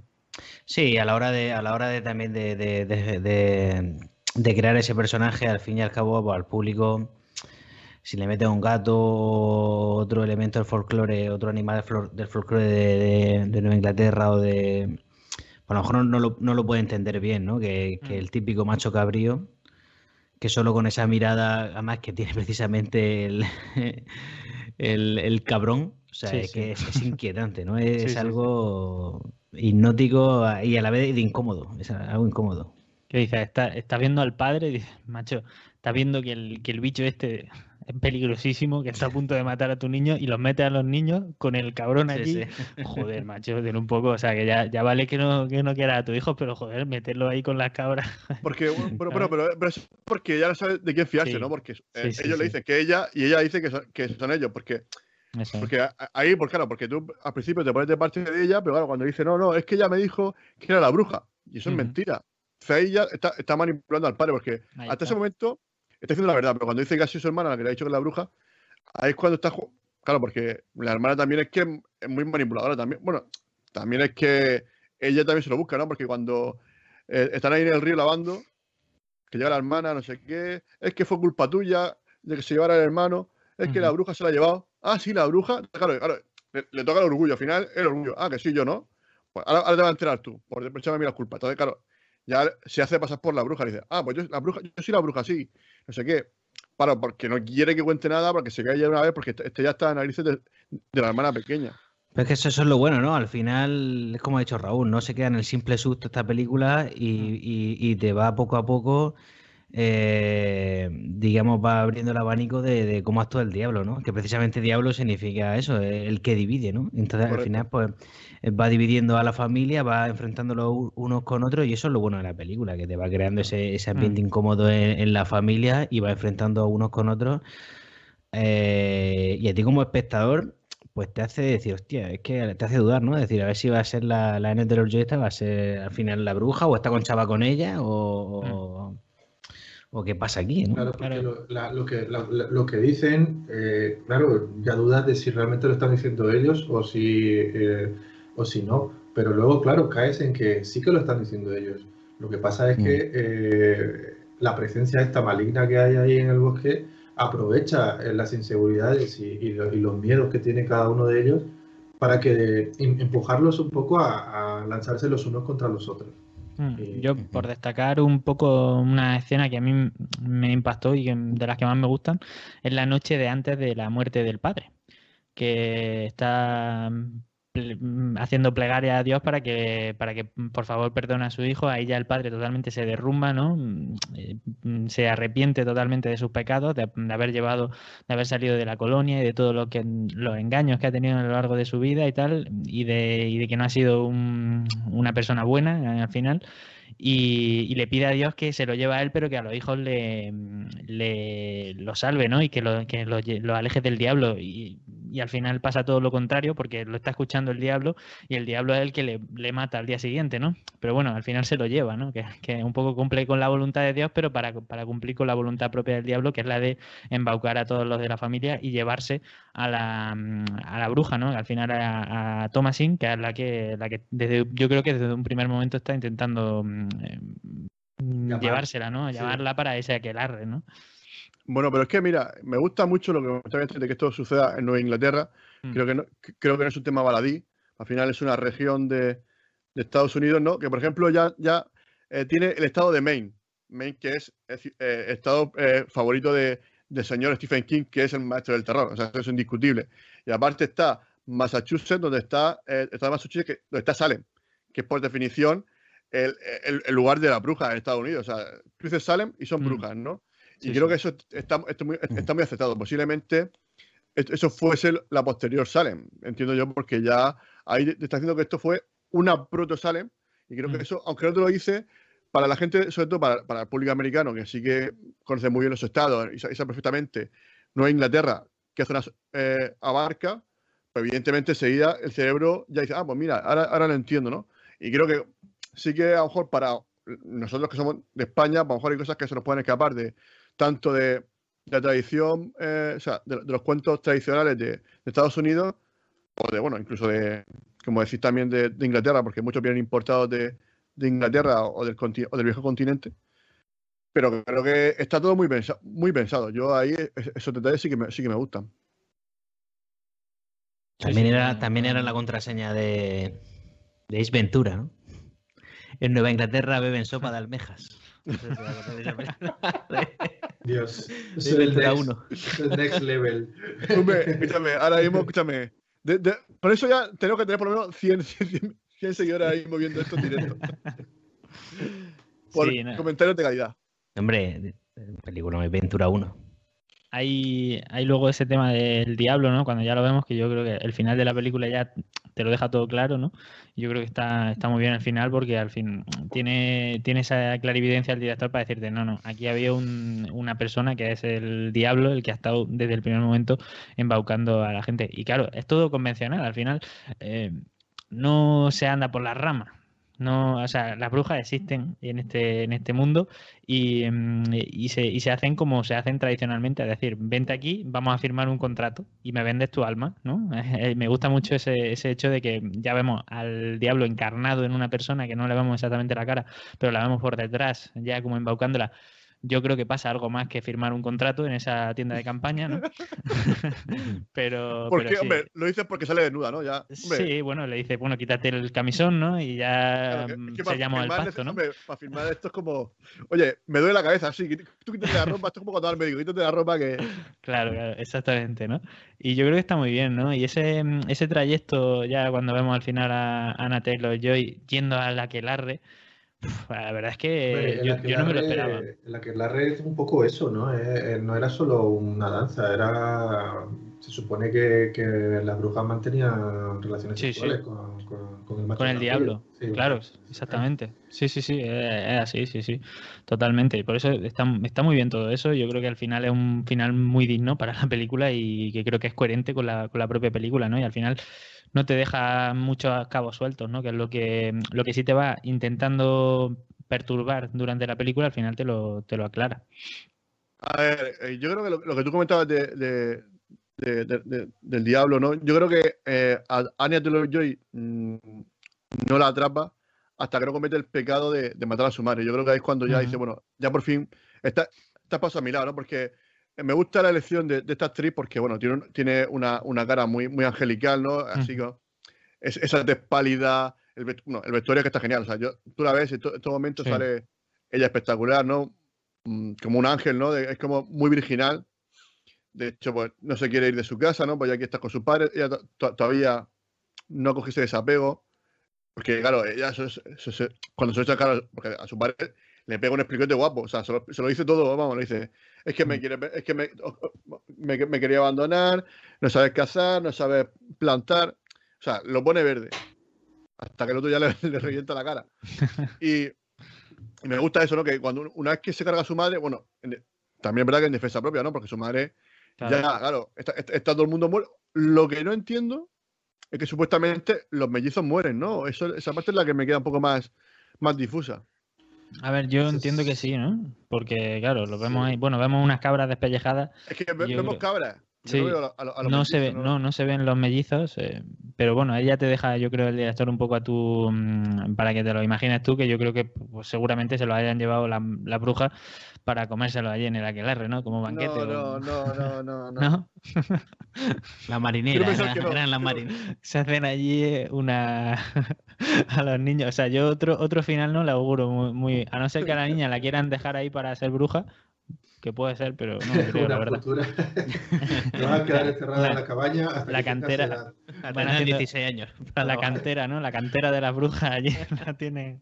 Sí, sí. Hombre, Nah, yo la cría que- vale, porque la cría es Yo mala. creo que, yo creo que la, la cabra eh, se los La carga. cabra tira al monte, la cabra tira al monte. Ahora se los Mm. carga directamente. El monte Venus. O sea, en este caso la cabra tira al monte, pero al monte Venus. ¿eh? ¿Dónde tira la cabra? Hombre, es otro, es otro, es otro puntito de la película, ¿no? Que al final la película acaba mal. No, no, no, Sí. tiene. Nadie se salva, ni, ni al final el. el- al final esta película vence vence el mal porque todos mueren, o sea, todos acaban enfrentados y todos mueren, no se salva ni bueno, se salva ella, pero bueno, eh, sí que se va la que el R, ¿no? Con, la- con las brujas. Y eso siempre tiene el puntito de para mí es Sería, un puntito extra. ¿no? sería incoherente que, que acabase bien. Porque todo el viaje que, que se pegan. eh, los Sí, pero por ejemplo, el resplandor se acaba bien, ¿no? Al final eh, eh, se salvan, ¿no? Ella, porque este muere congelado, eh, Jack Nicholson, y esta se salvan, pero Bueno, acaba bien. Porque, bueno, yo es que no he visto la segunda parte, la de Doctor Sueño. Me, me falta por ver la segunda parte, esa. Que no Bueno, sé si termina bien. pero el resplandor, lo que hablamos del resplandor, después. La verdad, creo que, que por, por- por tu tono de voz, Claro. creo que le ha gustado mucho la de Doctor Sueño. Claro, es Ah, yo, decir, yo no soy demasiado fan ¿eh? de Doctor Sueño, la verdad. yo, yo no la he visto, no la he visto. Yo sí la he visto y la verdad es que no me acuerdo mucho porque la, la he borrado de mi mente. A ver, no era, no era mala, mala, ¿vale? Pero no, o Pero sea, es que era tan claro, mala que- claro, pero- recuerdo, recuerdo pero- que, que duraba mucho y creo que se me hizo bastante pesada. Mm. No es que sea mala, es que es tan mala. Hombre, lo bueno que tiene esta película, que no lo hemos dicho, que es, es corti- es cortita. Sí, o es sea, cortita, es cortita. Hora y media. Sí, Hora y sí. media, o sea que- Hombre, como, como las de antes, como las pelis que volaban antes. Las pelis buenas duran una hora y media, coño. Así que Claro, el padrino en realidad es que es, es- es un mier- un muy Nah. mierdón. Todo el mundo lo no, sabe. no vale, no vale para nada. No, pero me refiero a una película Sí. convencional de los Sí, sí, 90, sí, sí, de los 80, te contaban una mega historia en hora y media. Sí, sí, y, totalmente. y a día de hoy, si no de ser pasas de las dos horas, parece que no, no hay película. Y esta, esta película, aunque dura poco, es cierto que el ritmo es lento. No es una película que, que tenga un ritmazo que diga, joder, están pasando cosas todo el rato. No, la película se toma su tiempo para explicarte ciertas cosas, para mm, dejarte entrever otras, que tú te vayas, Tiene el que ritmo- conectando. necesita, el ritmo tiene que necesita. tiene el ritmo Exactamente, sí. exactamente. Tiene un ritmo justo y una duración justa. Entonces yo creo que está, está perfecta. Por ejemplo, Midsommar, que es una película que está un poco relacionada larga, con esta, larga. esa es bastante más larga y yo entiendo a la gente que se le puede hacer más pesada, porque es que es muy larga, em, dura más de dos horas, dos horas y pico larga. Entonces, joder, pues y ya con ese tono tan contemplativo, mm, tanto tiempo, pues a lo mejor eso ya a la gente le puede mm, em, echar un poco para atrás, ¿no? Pero esta película yo creo que tiene ese equilibrio bastante bueno. Sí, bueno, luego eh, hay una parte, ¿no? Que, que creo que una vez que la, la bruja se mata al bebé, luego hay, hay un plano como, como de, de la, de la luna Mm. y, y hay como una, una cabeza, ¿no? Pero está, está decapitada. O sea, ¿era una cabeza de- decapitada lo que he visto o, o no? No recuerdo ahora mismo lo que no, estás diciendo. No me acuerdo ya ahora mismo tampoco del plano, ¿es? Que sale co- como la luna así grande y luego la, la cabeza delante así como a contraluz Mm. en el bosque. A ver No, si- te, no te podría decir. A ver si la puedo, a ver si lo puedo encontrar. Bueno, mientras que. que Que me ha entrado ya la, curiosidad. Eh, bueno, eh, no sé, yo creo que hemos comentado, bueno, decir que eso, que yo creo que es una película que yo creo que, que no ha tenido que costar mucho dinero porque es una cabañita, un bosque, el principio son planos muy cortos, o sea, muy cerrados, o sea, no se ve la sala de- de- del juicio, apenas te la muestran mucho, son casi todos primeros planos. Yo creo que esta película habrá sido rentable porque no se han gastado Sí. mucho. No hay, no hay grandes estrellas tampoco. El presupuesto no es, no es para nada, esto no, no, no tiene, o sea, comparando con cualquier otra película mm, que haya tenido este, esta repercusión o este éxito, es, de- es una de las esas películas que pues tienen esa, mm, esa suerte, ¿no? De, de, de- de salir tan bien. En este Mm. caso, con suerte y bueno, porque hay un buen trabajo también. obviamente. Según, trabajo. según Google son 4 millones de dólares lo que costó esta película, así que, bueno, es bastante poco para... Estos son sí, sí. minucias. Sí, sí. No, pero hombre, Sí, pero es un sí que es poco lo verdad que, que. hizo, lo que hizo Shyamalan con la visita, ¿no? Eh, Que era que costó también eso, 4 o 5 o menos, no sé, costó muy poco y luego le salió súper, súper rentable. Bueno, Sino que se lo digan a Sam Raimi, ¿no? Tuvo adorado Sam Raimi, que cómo empezó. Que empezó con cuatro perras. Vale. Y también un bosque, una cabaña. Ahora que dice, ahora que el dice- Necronomicon. Pero se tiró, Pero ese era menos sutil, ese era menos sutil. Se tiró mucho más tiempo para completar esa película. Era, había, había otros medios. Ahora que lo de Pues sí, ya Shyamalan, esta peli yo la relaciono con, bueno, obviamente con el bosque, ¿no? El bosque. Eh, sí, sí. Claro. Y a ver, que al final lo que es la trama y tal no tiene mucho que ver, ¿no? Pero no sé, la estética yo creo que es muy parecida al bosque Sí. y tiene ese, mm, ese mal rollillo que va dando el bosque que, que da mal, que yo no me por metería, la, ¿no? Por la época, ¿no? Sí, Por sí, la, sí. La época que se supone que. que Ujú. No, al fin y al cabo, el, el bosque, pues la típica, esa es la película, pues post 11S, ¿no? Digamos, un Ujú. poco el, el pues eso, el, el proteger el- del mundo exterior, el, encerrarnos para, para en imponer la ley, para proteger, y esto pues pasa un poco lo mismo, ¿no? El padre huye de, de todo eso para, pues para protegerlo a su manera, ¿no? A la familia para, para hacer la vida a su manera, y en ese sentido también es un poco Sí, sí, es totalmente así, sí, sí. A mí el bosque me parece un, un peliculón, también tengo que Sí, decir. sí. Yo a mí me, me flipa a mí el bosque, es una peli que siempre que puedo me la veo, porque vamos, es increíble. De, Shyamalan para mí está dentro de sus mejores, sí, sí, sin duda. Eh, Shyamalan es que para, yo siempre lo he dicho que para mí es un realizador de cine de, de putísima madre. Lo que pasa es que luego con los guiones pues se le va la pinza y mete anchoas que flipen. Pero Sí, ha, teni- para ha mí- tenido patinazo. Yo no he visto la última, ¿la habéis visto vosotros esa, la de... eh, ¿Cómo era? ¿Tiempo? Sí, la del tiempo. Tiempo, ¿no? Yo esta no la he visto todavía, tengo que verla, macho. O algo así. Mm. Sí. Yo, mira, ahí tiene el plano este. No, se te ve, Sí. se ve a, a Lord Joy. Quita el fondo ese para. Estoy viendo a la bruja. Vale, la pues justamente la bruja, así que va, a ver, sí. Espérate, a ver si lo puedo, a ver si lo puedo enseñar. Claro, tienes que ir hasta Eh, el fondo. Hazle, hazle captura de pantalla, póntela de fondo y quítate la pantalla. Y te vas del programa. qué disparate. No, pero que, que yo que sé, que yo creo que, por ejemplo, el vestuario está muy. A mí me gusta mucho el vestuario porque se nota la ropa así, la ropa del padre se nota que está muy Mm. desgastada. Mm, Hay, yo veo mucha verosimilitud, sobre todo en esos detalles, ¿no? Tanto la casa como la ropa están muy bien, muy, muy conseguidas. Sí, en que Está no todo muy estudiado, sí, está todo muy estudiado también, pues como decía Raúl, todos los planos, todo, está todo súper súper bien estudiado. Y que no tienen ni un, nada para comer, o sea, cuando están cenando están comiendo un trozo de pan, bueno, de pan, no sé si ni siquiera es pan, es como una especie de torta ahí. Eso, pero, es que- eso, pero eso me, me ha recordado un poco eh, cuando el padre re- reparte el pan, un poco la última cena, ¿no? Sí, Cuando- sí, esto es pan, totalmente. Sí, sí, sí. que, claro, sí. yo creo que esa, esa referencia está clara. A ver, se, ve, se ve ahora. Sí, no. Ahora no, ahora no. Esto sigue para adelante. A, a ver lo que va a enseñar. Es lo que Tío, Ahora no cancelan el canal, cancelado.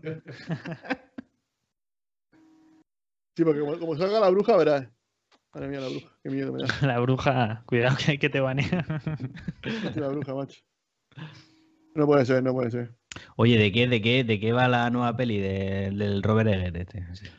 Pues mira, no tengo, o sea, no he querido ver mucho el tráiler porque me lo puse y, y- lo quité porque digo, me van a contar la película entera.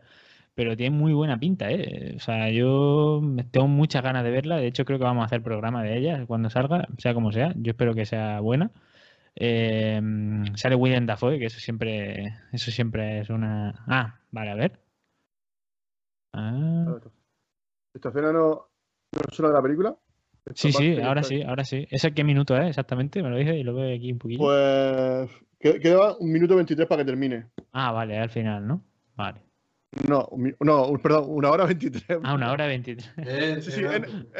Es nada más matar al bebé, es nada más meter al bebé, que luego Vale, sale vale. el, Ah, el vale. crío abriendo la ventana. Después de Sí, eso. sí, sí, sí, sí. Sí, pues, Bueno, no, pues- aquí vemos a la, a la bruja, ¿no? Hombre, yo no, no está decapitada, ¿no? Hacia Que bueno, ese- me, ha dado, me ha dado ese aspecto así raro. esa No, imagen, no sé. el, pelo sí se le ve. Sí, sí, es perturbadora, obviamente. Un poco a lo ET mal, ¿no? la, la bruja en vez de los niños ahí. Sí, sí, Oye, delante de la. oye, Esa imagen ah, no existe en alguna, en alguna película, ¿no? La, la- la bruja pasando así por delante con, con la escoba en vez de con la, con la bicicleta. Seguro, No sé sí, si- sí, claro. Sí, sí, yo- bueno. Por lo menos Pues seguro. eh, eh, eh, en alguna intro, ¿no? No sé si en Bewitcher también había la típica Con esa. la de esta de Ocus. Pocus, esa de. ¿Cómo era esa? Eso le hicieron una, nueva versión, la de Ocus Pocus. O, o la iban a estrenar ahora. Sí, algo así me suena así. Esa es de los 90, creo, ¿no? De los 80. Sí. Del principio de los 90, creo que. Que sí, principio de los 90, sí. Bueno, pues yo creo que, no sé si queréis comentar alguna cosita más. Yo creo que, yo creo que hemos destipado bastante la película. No sé si la, la música, ¿quieres comentar algo, Miguel? ¿Tú qué te ha parecido la música? Pues, me, aquí el músico es Raúl. Pero, pero ya que, vamos, es que la película, ya te digo, la vi en el cine en su momento y, y la volví a ver un día en casa y yo no, no la he vuelto a ver. Pero, vamos, no sé. No, no recuerdo la música, si era funcional Raúl, o tenía algún tema así específico chulo, la verdad que no, no lo recuerdo. Yo creo que, que así como, como tema principal memorable creo que no lo hay, pero la, la ambientación que pueda tener y poco Mm. más. Sí, Pero, pero- pero que está bien, ¿no? La música está. a- Claro, acompaña, acompaña a la pues eso, a la monotonía un poco del, del lugar, ¿no? Del espacio. Es, es una música que te crea la situación, ¿no? En la que, en la que pueden estar los personajes, ¿no? Y que te mete esa tensión en la que Mucha pueden estar tensión, sometidos, ¿no? Yo creo que al final ese que vaya subiendo poco a poco cuando se van complicando las cosas, ¿no? Pues yo creo que está, está muy bien metida la música. Sí. A ver, no, obviamente no hay un tema, como puedes decir, a ver, en el bosque, por ejemplo, que sí, te- quedaba la, la música, que era mucho más. ¿no? Más un poquillo más alegre y tal. Recuerdo eh, aquí, por ejemplo, en los momentos en los que podría haber bastante música y no la hay, eh, son en los momentos fuertes, ¿no? Por ejemplo, cuando, Mm. el, como cuando la cabra, cuando Black Phillip embiste al padre, por ejemplo, le- eh, pasas de ese sonido de tensión directamente al, al golpe de la, de la cabra, pero eso en otra película a lo mejor hubiera escuchado un, un arreglo musical así como intentando enfatizar ese terror. Un Mickey Pero- así o algo. Sí, algo- algún impacto, golpe de, de orquesta, algo así, ¿no? Pero aquí simplemente es el, el- el- el golpe de, de- más crudo también, entonces acompaña bastante bien. ¿no? A veces no, no meter, no sobrecargar, pues en este caso yo creo que acompaña. A que Sí, Oye, Raúl, oye, eh, eh, eh, Raúl, eh, a colación de lo que tú comentabas, el padre, ¿por qué no se, no se enfrenta a la cabra? O sea, si, si, si tiene ahí el cuchillo ese o el hacha esa, no, eh, no, es un hacha, sí. ¿Por qué, no, ¿Por qué no pelea contra ella? Al final dice, no, no, es que mi ¿por qué de pronto la, la coge y luego la tira? ¿Por qué pensáis vosotros que El hombre, el- el hombre ya, ya está. Yo creo que el día de antes ya estaba con ganas de, de clavarse el hacha en la cabeza él mismo. O sea, Sí, sí, él al final quiere morir. la- la- las fuerzas que tiene. Ya, pero bueno, pero ya- de primera la coge, o sea, de primera se quiere defender, de primera quiere enfrentarse. Porque creo que, no sé, creo que eh, Thomasin le dice, hay que matar al, al, al, al- macho cabrío, ¿no? A, a Black Phillip. Porque, porque lo normal, ¿no? Sie- Siempre se ha dicho que la cabra negra si- siempre ha tenido, igual que el gato negro, ¿no? Siempre ha tenido esa, esa leyenda negra, nunca mejor dicho, ¿no? Y sí, en su momento, lo que pasa es que yo creo que tampoco lo matan más que nada por el hambre, ¿no? Como pasa tanta hambre, no se quieren eh, arriesgar a, a perder un- una fuente de, de alimento tampoco. Eh, al final, el, el hambre que está pasando ahí, por el, el estar solos, que están ahí, esa, esa, esa dependencia de, de lo poco que tienen, pues hace que al final Claro. eso le juegue en su contra. Claro, a lo mejor antes de irte a, a cazar conejos, ya el, el- el- a lo mejor el macho cabrío ese hubiera sido un, un banquete bueno. Una, una buena última cena.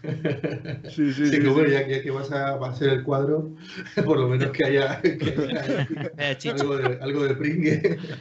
Sí, pero bueno, yo eso lo entiendo el tema de que el padre, pues, a ver, por un lado que está ya falto de fuerza porque le ha pegado una buena cornada el Philip el Negro, la verdad es que el, el envión que le mete con en, la- en el estómago prácticamente lo deja, lo deja un poco cao y luego ya pues como que él ya dice "Pf, a tomar por culo ya todo, o sea, no, no voy a no voy a luchar más por esto porque ya estoy acabado ya y bueno, no le da mucha oportunidad tampoco luego en la cabra, ¿eh? porque le mete otra embestida que, que tiene tela. Esa- No. esas, dos, esas dos muertes, de los, de, tanto del padre como de la madre, son pues, usan el, el- el fuera de campo, ¿no? Porque el, hombre está yendo hacia su hija y de repente ¡pumba! Eh, eh, toma, toma embestida. Y luego, Sí. en el caso de la madre, cuando la está asfixiando, eh, no sé, en algún momento yo pensé, la va a matar, eh, se, se carga a Thomasin. Y, de- y sin salir, sin cambiarte de plano, sin ver cómo coge el. eh, o sea, como ya, ya la tenía en la mano, ¿no? En la Mm, sí. pero sin, sin ver desde fuera cómo lo está haciendo, simplemente ves que lo hace en el mismo cuadro. ¿no? Entonces, eh, ese, ese efecto sorpresa, digamos, de que ahí también vuelve se vuelve a escuchar ese ruido crudo, ¿no? De, en lugar de escuchar un golpe de música, se escucha, el, pues eso, el, el cuchillo, ¿no? El, que, es, más, es más terrorífico. Y esta, esta yo creo que es la muerte que, que define, ¿no? Como decía antes, a la bruja, ¿no? Es directamente el baño de sangre, de la, la, sangre de la madre. Es la primera vez que se mancha las manos de sangre Thomas en la película y lo que le inicia, ¿no? El ritual de iniciación al final. Bueno. Ella tiene. ¿No? No, porque, bueno, porque ella, bueno, ya se mancha las manos de sangre con, con la cabra esa que ordeña. Ya, Bueno, se mancha ahí. Es cierto. No, pero quiero decir, de ya. Pero, y mm, luego, hacer. bueno, eso sí que es verdad que yo luego me he dado cuenta, no sé que sí, eh, que cuando sale ella de, del establo, cuando le cierra el padre, Mm. ella tiene las manos llenas de sangre. Eso sí que, eso sí que me he dado cuenta. Eh, sí, es verdad, sí, sí. Ya no te puedo decir, eh, bueno, que- quería decir más que eh, Ya, las ya. manos, o sea, de, de Pero que, hacer ya el claro, acto, ¿no? Y la simbología Claro, de... pero. No, literalmente, Luis. ya, sí, ya, sí. pero no, pero que come- comento lo, de, lo, lo del establo porque mm, ahí sí que me hace dudar si es porque ha sido la que ha matado ella a las cabras, si Ah. ha matado a los, a los hermanos. Ahí, ahí tú no sabes lo que ha pasado. Ahí hay una elipsis temporal ahí que han hecho ahí. Ya. Que tú ya montate la película como tú quieras. Ahí ya, bueno, da un poco eso a lo que decíamos, el juego ambiguo ese, ¿no? Pero al final yo creo que, que es más el- la influencia del diablo que está que le Mm. hace a, a Thomas sin acercarse, ¿no? Y esa, mm, eh, ¿no? El que le salga, en vez de leche, le sale sangre de la, de la cabra. Eh, bueno, pues yo creo que esto todo eso es como lo que va, el diablo va preparando el terreno para que Thomasin pueda acoger a, acoger a ese diablo, ¿no? Y convertirse en bruja. Aunque yo creo que Thomasin tiene todavía algo de, de buena voluntad cuando, cuando quiere parar a la madre y tal, y cuando la coge ya la madre, pues no tiene otra que mm, defenderse, ¿no? Claro. Eh, Ella realmente no, no quiere hacerle daño a su madre, pero claro, después de todo lo que, lo que está pasando ya es como tiro la toalla. Mm. Yo, yo empecé aquí rezando y por mi, o sea, intentando cu- cumplir, ¿no? Pa- para, para mis pecados, que ya ves tú, era la pereza, ¿no? Un pecado. Y acabas pues cometiendo uno de los peores, o sea, bueno, el peor, ¿no? matar a tu madre, Mm. bueno, ma- matar en general. un, pa- un parri- un parricidio, sí. Sí, Sí, Sí, al pero más a final- tu madre que. oh, claro. O matar a quien sea. Sí, ese, ese círculo ¿no? que se cierra con Thomasin, en el que todos los personajes han, han pecado, ¿no? Al final, de un modo u otro, Caleb mm, lo vemos como se, se va con la bruja. eh, La verdad es que la- lo tienta bien la bruja y, y Caleb peca, ¿no? Se va con la bruja. El padre también peca, porque desde el primer momento ya lo vemos que engaña a la madre, lo de la esta. El padre no quiere, eso también es un punto importante, ¿no? el hecho de cuando, mm, cuando la madre le pregunta a Thomasin que dónde está la taza, ¿no? Y el padre no dice nada. Y eso luego se lo reprocha también Thomasin porque, coño, podía haberla defendido, ¿no? No, el padre prefiere no, no mancharse a él que, que no que su hija, bueno, pues pu- pueda salir perjudicada, que es lo que va, va a salir perjudicada, ¿no? Tiene tanto miedo a, a ser impuro que Ujú. si- siéndolo prefiere ocultarlo. Sí, sí, totalmente. Bueno, y porque también le tenía miedo a la mujer. Que la, es que a ver, la mujer es la que lleva los pantalones. sí, sí, que- bueno, eso, eso está claro, eso está claro. Sí, sí. No, pero luego también me gusta mucho cuando, cuando parece que cuando parece que está reviviendo el crío, ¿no? El, el Caleb, que empieza a rezar. Mm, Pero claro, ya de pronto que están como los tres cogidos de la mano, ¿no? Están los padres y luego está eh, Tomasina ahí cogida con, los- con los- con los tres ahí, haciendo un círculo rezando. Y de pronto el otro dice, sí, bésame, no sé qué, abrázame. Claro, de, de pronto ya se suelta diciendo, creo que esto no ha ido bien. O sea, creo que aquí no sé qué a ponerse hecho. raro. Raro. El exorcismo No, no ha ido bien. Le falta, falta decir, es como si no llevara nada, como si no llevara Maldito Netflix de isoerotismo. correcto, correcto. Sí, Nada, sí. La verdad que yo que sé, que, que esta película está, es es para verla, ¿no? Analizarla Mm. y tiene muchas cosas buenas, ¿no? Ya hemos dicho, ¿no? Las actuaciones, la fotografía, eh, esa ambientación, ese, ese ambiente raruno. Y creo que si te gusta el cine de terror o un poco más así psicológico, porque es una película muy psicológica, es tu película. Es una película que, que tienes que ver. Y nos, bueno, dice, nos dice Fernando el Catódico, que estuvo hace un par de semanas con nosotros, que no, a colación de, de, de cuál es la nueva película de Robert Eger, que Tomás tiene muchas ganas de verle tal, que mientras que no veamos Moonfall, Se ve que, que no le gusta mucho Roland, Roland Emmerich, por lo que sea no le gustó Independiente y Contraataque. bueno, un saludo a Fernando. Un saludo también a Hombre, Fernando, que es un es un grande. un grande. Otro Sí, que sí. también está a tope con, con la iniciativa, que la verdad que yo que sé, que es que él es de los que más está poniendo de su parte y Mm. lo que digo, ¿no? Que, que por eso lo invité, ¿no? Porque me pareció un tío interesante. Aparte, cuando, cuando vinimos, le encantaba el cine, le encantaba también los superhéroes. Estuvimos echa- echando un ratito muy, muy majo. Y seguro que el año que viene vo- volvemos a repetir e- experiencia. Eh, pues nada, yo, quiero ya hacer, yo creo que podemos cerrar ya esta parte ¿no? de, de la película, pasar ya al tramo final. Y bueno, como siempre, a, a todos los invitados que pasan por aquí, siempre le pedimos una recomendación de, de lo que sea, tanto de una película, de una serie, de un disco, una obra de teatro, un cómic, un plato de lentejas de tu madre, lo que tú quieras. es tu momento. Mira, voy a recomendar unas cuantas pelis, ¿vale? Que van un poco en relación con Ah, el... no una cosa, varias. Bueno, un poco en, en relación con la peli esta de, de la bruja. Bueno, Sí. por supuesto, El Faro de Robert Eggers. Luego de la productora A24, mm, de Ari Aster, las dos que tiene, Hereditary y, Sí. mm, y Midsommar. Si no la, Oye, si no la habéis ¿no va- visto. ¿Va a sacar alguna más? Yo he visto las dos, que Sí, son bastante. sí. que De hecho, va a, va a sacar una peli con Joaquín Phoenix, Ari Hombre, Aster. O sea que la próxima pega, también Joaquín hay. Phoenix. Sí, esa sí, dupla me gusta, esa dupla me gusta. Sí, sí, además Joaquín Phoenix elige muy bien los papeles que hace, así que yo creo que seguramente sea Hombre, pues, una, igual una que Robert buena- Pattinson, ¿no? Igual que Robert Pattinson, creo que Sí, están ahí. Sí, sí.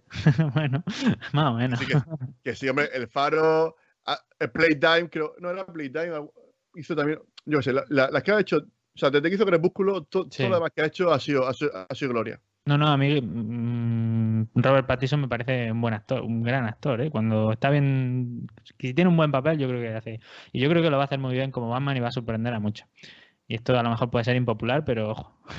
Bueno, tampoco Michael Keaton, nadie lo quería antes de ver la película y luego la gente se comió sus palabritas y todo el mundo ahora eh, se, se toca con Michael Keaton. Y luego, y, y en el 88, un año antes, todo el mundo decía que Capullo hacía ese baño haciendo de, de Bruce Wayne.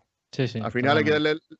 Primero hay que hablar después de, la- de ver- de ver las cosas, no se puede hablar nunca antes. Exactamente, eso, eso es lo que yo siempre digo. Y bueno, y luego de A24, como digo, las dos pelis de Ari Aster, luego Mm. las eh, dos pelis de, de David Robert Mitchell, que son It Follows y mm, Under the Silver Lake, lo que esconde Silver Lake, que la verdad, Eh, Me la esa es, esa, es, mm, esa es más rara todavía que todas estas. O sea, esa peli hay que ¿Sí? echarle, sí, Ya. hay que echarle ganas para, ganas para, para verla, ¿eh? A, ver, a mí es una peli que me flipa. Y de hecho es que la vamos a traer al, al podcast, al próximo Pero bueno, programa, porque... Eh, un segundo, To- Tomás. Quiero, quiero preguntarle a mis compañeros si la han visto, porque Ah. me- quiero saber Yo un poco sobre. ¿Miguel? No, yo no, yo es que no soy muy de. de ¿Y, las- y Follow, y Follow tampoco? ¿It Follows? Es que las películas de miedo y de esto no me gustan. O sea, es que. Pero no porque me den miedo, es que no, no, no es un género que me atraiga. O sea, nunca me ha atraído este género de, de miedo. Eh, pero no sé. El Exorcista me encanta, es una de mis películas favoritas, pero El Resplandor también me gusta mucho, pero es que todas estas películas de miedo no me gustan, tío, no me gustan. Bueno, Pero de todas esta formas, de- por ejemplo, estas, mis, mis y todas están bien porque están bien hechas. O sea, a mí lo que. Eso sí, me interesa, ¿no? Por ejemplo, eh, me acuerdo de la expediente Warren 2 que la vi en el cine con María. Me encantó esa película por el, por todo el ambientazo que tiene de setentero y que está súper bien dirigida esa película. Pero lo que es las películas así de miedo, como no Por me ejemplo, tiran. a ver, Te No, hace un tipo no, no, test. no, Tipo, tipo test. De Ring. no me gusta, tío. Eh, A eh, ¿No te gusta? A, a mí- a mí, me mola, a mí, a mí me mola. El rollo ese. Eh, El rollo policíaco sí me mola. Y luego, eh, Shaw. La, la 1. Solamente digo la Saw, 1. Prefiero de Ring, prefiero de Ring mucho más antes que Saw. Pero la, la japonesa, Ringu, Yo, yo no he visto la. No, yo no, yo, yo, yo, yo he visto la americana. Yo he visto la americana. Estoy... Eh, Raúl es muy que de esa, Raúl es muy me ha esa. salido es, esto. es bastante, es bastante buena. ¿eh? Eh, eh, Sí. no, es verdad que, que tiene menos presupuesto, pero ese toque nipón así de finales de los 90 eh, le, pega más el, ¿no? le pega más el rollo de la cinta de, VH de VHS. ¿sabes? Ah, claro. Sí, Sí, sí. sí. Tiene ese Bueno, pues, ya- Y, y ya ni hablemos de Ring 2. que es- Qué, qué basura. Esa la vi en el no, cine no, también. no, no, Eso- no, eso ya no no- entramos en eso. Si, si entramos en secuela, ya sí que nos Mm. volvemos locos. Luego Ahora que Ring, Ring No sé por qué me está sacando esto, ¿me escucháis? Sí, sí, Sí, te sí. estamos Ah, vale, escuchando. vale. si te- Es que Pero, no sé por eh, qué me- se me sale ya. del Skype, no sé por qué. Bueno, no te preocupes, si, si nos queda poquito ya. Preguntarte también un poco tu opinión sobre The Ring. ¿Qué, qué, qué opinas? Ahora sí creo que te has ido. ¿O, Mm, o no? A ver, a mí me sale que estoy. ah, sí, se sí, sí, oye. sí. Vale, vale, vale. Porque antes lo que, lo, lo que tenía era la imagen parada. O sea, Lo que Ah, se vale, le ha ido vale. en la cámara, simplemente. ahora sí, ahora has Vale, quitado vale. la cámara, lo que sea, se te ha ido y. Pero Ah, bueno, bueno. The Ring, ¿qué op- opinión de, de The Ring? Pues a mí de Ring hace mucho que la vi, ¿eh? pero bueno, está bien. ¿Cuál? ¿La, la japonesa o la...? ¿Cuál te gustó más? a Yo, yo creo que la, la- el remake americano, ¿eh? porque la Sí. japonesa la verdad que se me hizo un poquillo dura. Pero Y luego, vale, y Yo luego es, que la vi, yo es que la vi antes. Hombre, fue Mm. también un fenómeno. El tema de Sí. Yo creo que fue un poco sí. fenómeno. eh, Que este tema ese policíaco me Eh, mola. El investigar sí. ahí a ver qué, qué está pasando. Tal. Fue como Y- el tema Scream, ¿no? Está la película esta de Scream que han sacado Mm. el- La, la, la 5 ahora, que dicen que está muy Sí, bien. sí. eso- sí, todo eso, que eso. Sí, la que, la que dicen que es un poco, la, la que dicen que es una mierda es Matrix 4. bueno, Sí, esa no la he visto, esa no he llegado, no, no he tenido todavía lo- no he tenido valor a verla. Pero no es que digas que esa mierda, es que, lo que yo lo que he escuchado por, en- por varias distintas fuentes es que la, la propia directora se ríe de, de Matrix, ¿no? Se ríe un poco de la saga y al final, no sé, que no sé, que creo que eso está feo. O sea, si, otra cosa es que, que hagas una, venga, es Patrick, pues si haces Patrick, pues ya, ya, está- ya de, de primera sabes que vas a ver una, una parodia, lo que sea. Pero si haces Ma- Matrix 4, para mí, reírte de algo que a tanta gente es fan y todo eso, me parece un poco feo. Pero bueno, Yo he escuchado Y- de todo de esa peli. ya, ya, sí, hay, hay muchos, muchas, muchas opiniones. Mm. Y bueno, antes de que sigas, porque estás con tus recomendaciones, que te, te, te, corté ya hace ya cinco minutos. No, no, no, no, sin Eh, problema. Sau, ¿qué te parece Sau? Sau, mira, me vi La primera, la primera. Ah, la primera. Pues muy sí, buena sí, peli. La verdad es que es una sí, gran película. gusta. Sí, sí. Y El la saga, me, me vi la saga del tirón hace, hace años. La verdad es que la disfruté todas. Joder, a ver, son pelis que, pues, sabes lo que va a ver, coño. Pues va a haber gore y están, están bien para echar el rato, joder. La verdad es que están muy bien. Bueno, ahora sigamos con las recomendaciones. Bueno, ya, ya no me extiendo mucho. El, No, no, tranquilo, no, de, como digo, de A24 también, esta de Under Silver Lake, que esta no es de miedo, pero es, eh, es como, no sé, yo la asocio un poco a una aventura gráfica, no sé si los juegos de los 90 de Mm. aventura gráfica y tal. el Eso sí, eso sí. Es que no, no has sí, ¿no? los juegos nuevos que no conocemos por los de los 90. Vale, vale. Pues toda esta aventura gráfica, Monkey Island, no sé, me recuerda, me recuerda, me recuerda a eso, ¿no? A, un- a una aventura gráfica como de ir de un lado a otro, hablando con gente para ver qué te cuentan y poder descubrir lo siguiente. Que la película es una fumada al final, ¿vale? La película, Andrew Garfield, estoy la Sí, sí, Andrew Garfield. La película tú la ves y dices, pero qué fumada, se han fumado aquí cuatro porros y, y han- y se han quedado tan a gusto. Pero joder, yo, yo qué sé, yo me lo pasé muy bien viéndola y, y nada, ahí la dejo. Y luego, eh, vamos a ver si me acuerdo. La Bueno, tragedia Andrew de- Garfield, Andrew Garfield, actor de moda, ¿eh? Ojo, Sí, que está, sí. está tío con actitud que la quiero ver, la a- mí.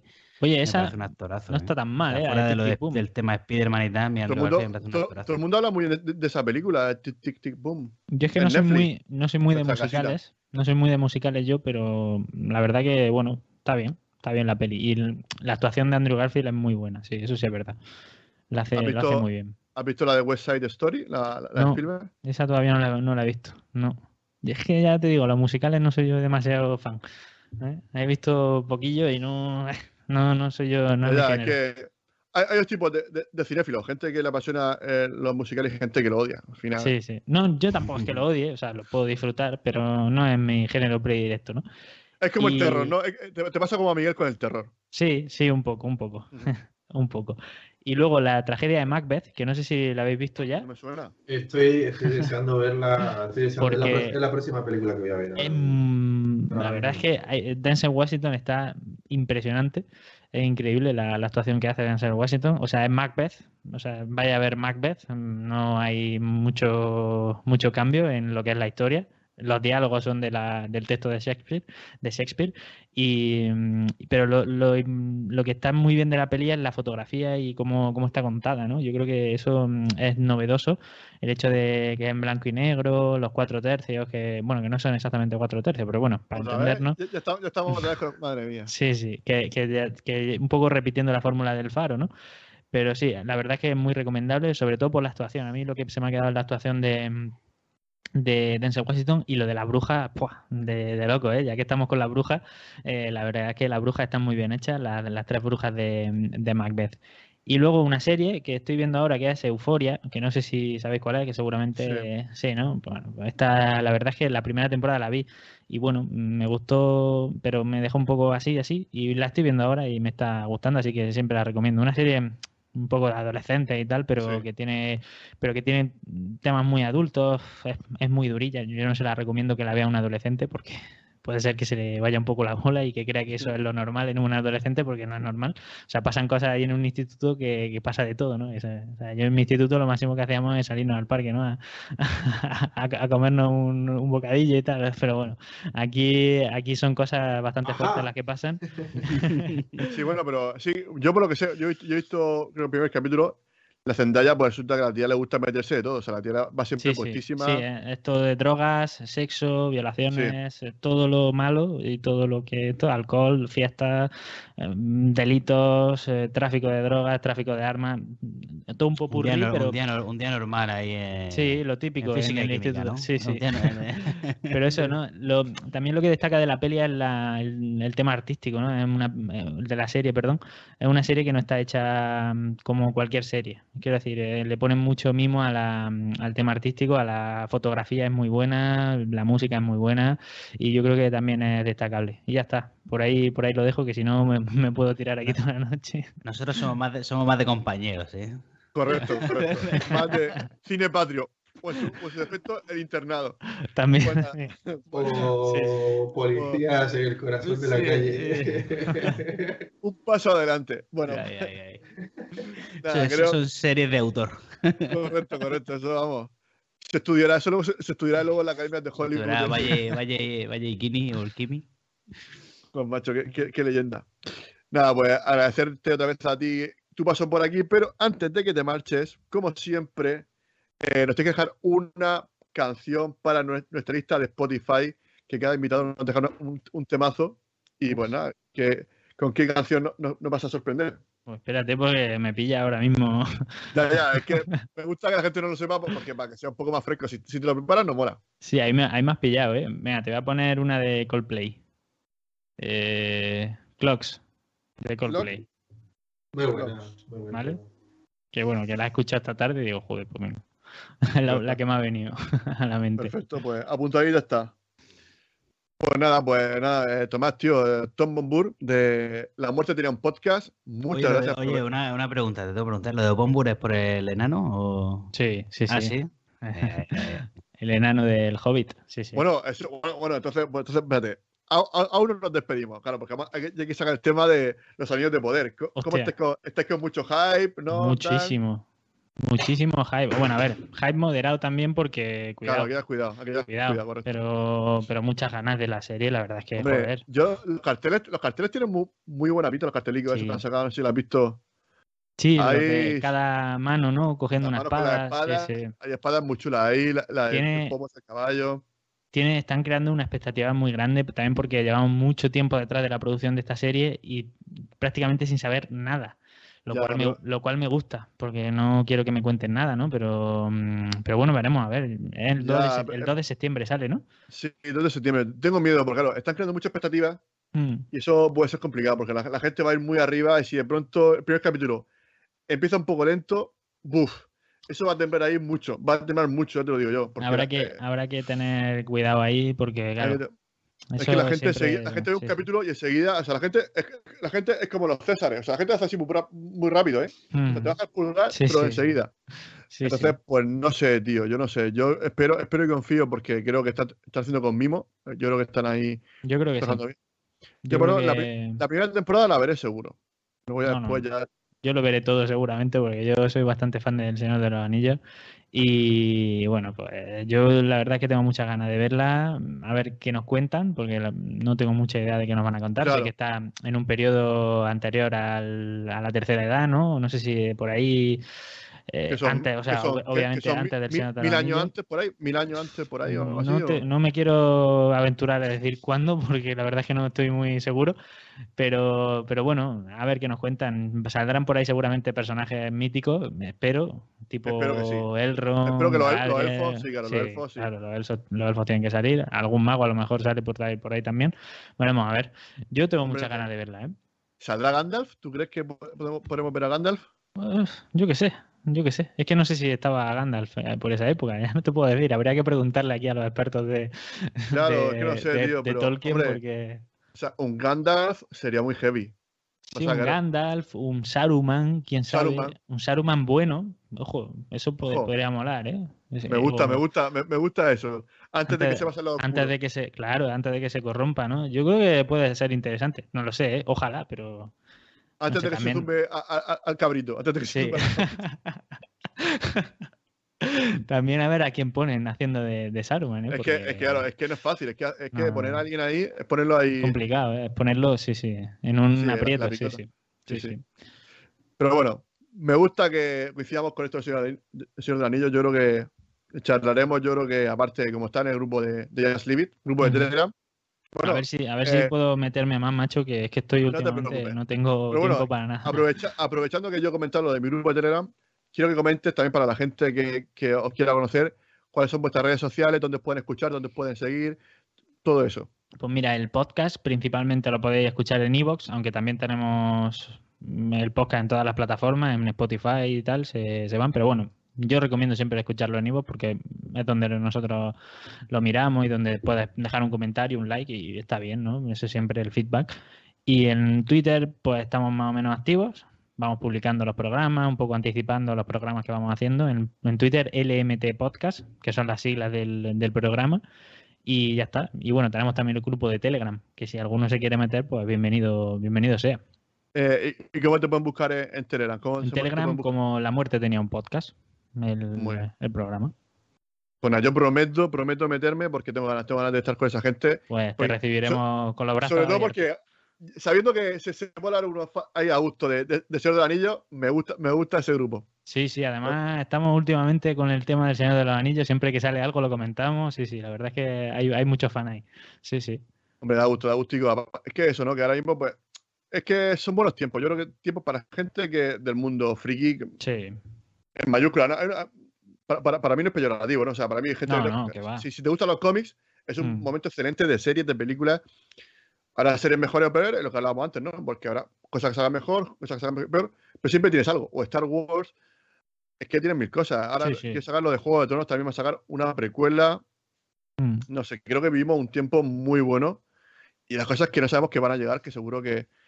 Bueno, yo la que quiero ver, no sé si ha salido ya la de Zeus, la de Schwarzenegger, esa, no sé, esa quiero verla. Que no, que no es una película. ¿No? ¿Una serie? No, no, no es nada, es una promoción de, de Arnold Schwarzenegger que se nos la ha colado a todos. ¿Ah, sí? La verdad es que sí, sí, sí, vamos, no es ninguna Pues película. yo, creo, vamos. pues yo creo que lo he fu- difundido por cinco o seis grupos y diciendo, madre mía, la que se viene encima. Vamos, hoy he visto la noticia, eh, Arnold Schwarzenegger no encarnará a Zeus en ninguna película, o sea que yo supongo que, que estará Hombre. la cosa por ahí. ¿Tú te imaginas? Yo creo que le gustaría a Miguel un rey Conan así, mayor. Eso sería. Sí, la verdad es que, bueno, eso, eso sería. Eso sería una locura. Pero- un Conan ahí sentado en el trono, ¿no? Como, como termina ¿a en quién, po- Conan. a quién bah, ponemos, a quién ponemos dirigiendo? ¿A Snyder? ¿A quién ponemos a dirigir eso? Uf, bueno, Snyder podría eh, levantar un poco de sarpullido a la gente, por lo que yo no, lo, no lo pondría yo a Snyder, ¿eh? No sé, la verdad es que es difícil ahora mismo meter una Miguel, película de Conan, ¿eh? Miguel, ¿tú a quién pondrías para dirigir esa- e- ese proyecto? no sé. Hombre, yo sí soy pro Snyder. Yo. No, no, yo también, ¿eh? Pero ojo la gente. Bueno, sí, eso que está ya cura de espantos, ¿eh? Le- No, lo que pasa es que yo creo que ese tren ha pasado ya. Ese tren ha pasado ya. ya Mm. está demasiado mayor Schwarzenegger, creo yo, para, para Conan Rey. A no ser que sea ceder el testigo a alguna historia, pero yo creo que. Eso, eso molaría. Sí, mm, sí. O no. No sé. O, un- No, o un no sé. Jason Momoa, o un tío así grande, o un The Rock. Sí. Bueno, Jason Momoa ya ha hecho de Conan, entonces... Pero algo mejor, yo que sé. Se podría hacer algo ahí, una fusión de, de ambos mundos ahí me- mejorando, porque creo que la de Jason Momoa es regularcilla, ¿no? Joder, Sí, la de por no Jason decir mala. Momoa es, esa hay que, hay que echarle de comer aparte. Madre mía, la de Jason Momoa, chaval. No, no, no. Pero eso- Lo queremos. Yo, eh, eh, como Aquaman, yo aún lo defiendo. Yo como O sea, Aquaman. Conan, me- Conan 2 es buena al lado de la de Jason Momoa, o sea, imagínate. Maravilla, maravilla. Bueno, pues nada. mm, de decirte que ha sido un placer estar aquí contigo. Un eh, placer, placer mío, eh. Me lo he pasado genial con vosotros, la verdad que un placer. Bueno, y la verdad que, bueno, y porque hemos faltado la mitad. La verdad que otro día que vengas tú por aquí verás que tanto Luis como Dani son cracks también, te lo va a pasar muy bien con ellos, tanto Octavio, que tampoco puede pasarse, Isaac, que también lo he hecho de menos. Siempre me dice, bueno, es cuando se entra una película de Spider-Man. Este es más sinvergüenza. Isaac es el tío más sinvergüenza del mundo, pero bueno, lo queremos, lo queremos. Y nada, pues eso, que también mm, agradecer que, que está por aquí Fernando Catódico, a Pedro, que también es colaborador nuestro, que hoy tampoco ha podido, por aquí comillas, Se le estar ha porque olvidado tenía lo- hecho lo- el micrófono, la cámara, vaya. Qué mala suerte, qué mala suerte.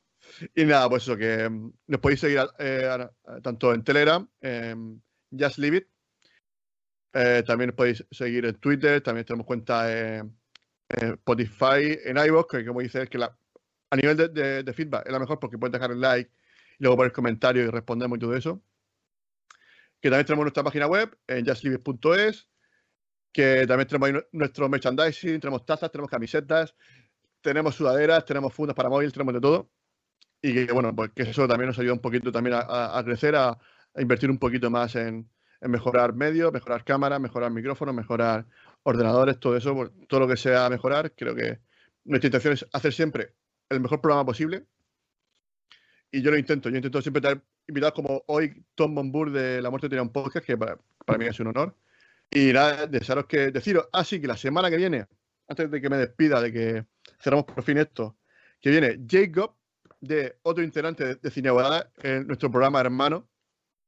Bueno, de hecho, hermano, porque yo también este, este fin de semana voy a grabar eh, la eh, un programa con ellos hablando de la gran aventura de Mortadelo y Filemón. Cuidado, ojo, cuidado. gran- ojo. cuidado. Gran película. Hombre, sobre todo, gran, gran autor, creo que, que tampoco está Hombre.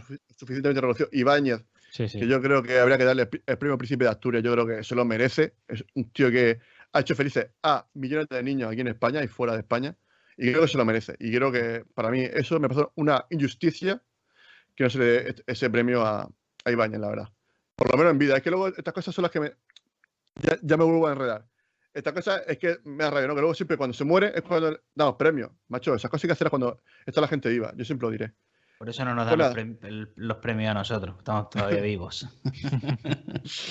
Bueno, alguno hará algún puesto con el diablo para, para no morir. Y nada, bueno, eso, que, que la semana que viene viene Jacob de Cineboladas con Terminator 2. Creo que es un peliculón, un peliculón que creo que, bueno, yo estoy encantado. Cine de principios de los 90, a tope, Schwarzenegger. O sea, vamos a jugar en casa. Yo creo que Miguel está contento. Yo, si Miguel está contento, yo estoy contento. Y Raúl, que le encanta esta película, ¿no? Eh, James Cameron a tope. La Ah, bueno. es de las de, te has preguntado de la infancia, pues para mí esta es de una de esas, o sea, de las que te marcan de me a mí me gusta esto, o sea, me gusta ver películas. Mm. Entonces cont- contaremos contigo el viernes que viene, Raúl. Eh, todo depende, si Sí, ya. si ya lo decía esa Pa- hora- Pau Donés, ya lo decía Pau Donés, que todo depende. Sí, no, a ver, hoy, hoy mira, mira la- debería estar durmiendo ya, pero bueno. pero, pero sí, yo creo que, que sí, para Terminator también puedo hacer un, un hueco. Un poder, un poder, ¿no? O sea, sea, yo, también, decir- yo también soy un poco sinvergüenza como Isaac. Pero bueno, con- en realidad lo somos todos. Yo, yo, yo soy el mayor de, de ellos. Lo que pasa que, bueno, pues me gusta esto y, bueno, y al final una vez a la semana pues, me gusta. El Han Solo del equipo, eres un sinvergüenza. Correcto, correcto, correcto. Chihuahua, o sea, lo que pasa que no sé si Dani Montesino será Chihuahua, espero, no sé. Por lo menos que sea el Sarkantan ese, el Sartankan ese. eh, que por lo menos que pase tiempo. La- no, es, es- es Lando Garrisia, Lando Garrisia. Hombre, ese Lando, Claro. ese Lando es bueno. Pues nada, pues mira. Oye, Dani, pues ya, ya que estás aquí, di la frase y, y cerramos ya por fin este programazo que yo lo he disfrutado mucho. Venga, esto es ya Libby con mi voz de, de malo, de por COVID. Donde la vida es cine. Y el cine es vida. Pues nada, chavales, Buenas Que- noches, familia. que lo pasen muy bien. Buenas noches. Adiós. Saludos. Adiós. Chao. Hasta luego. Cada viernes tómate una marinera con Just Leave It, el único programa 100% murciano.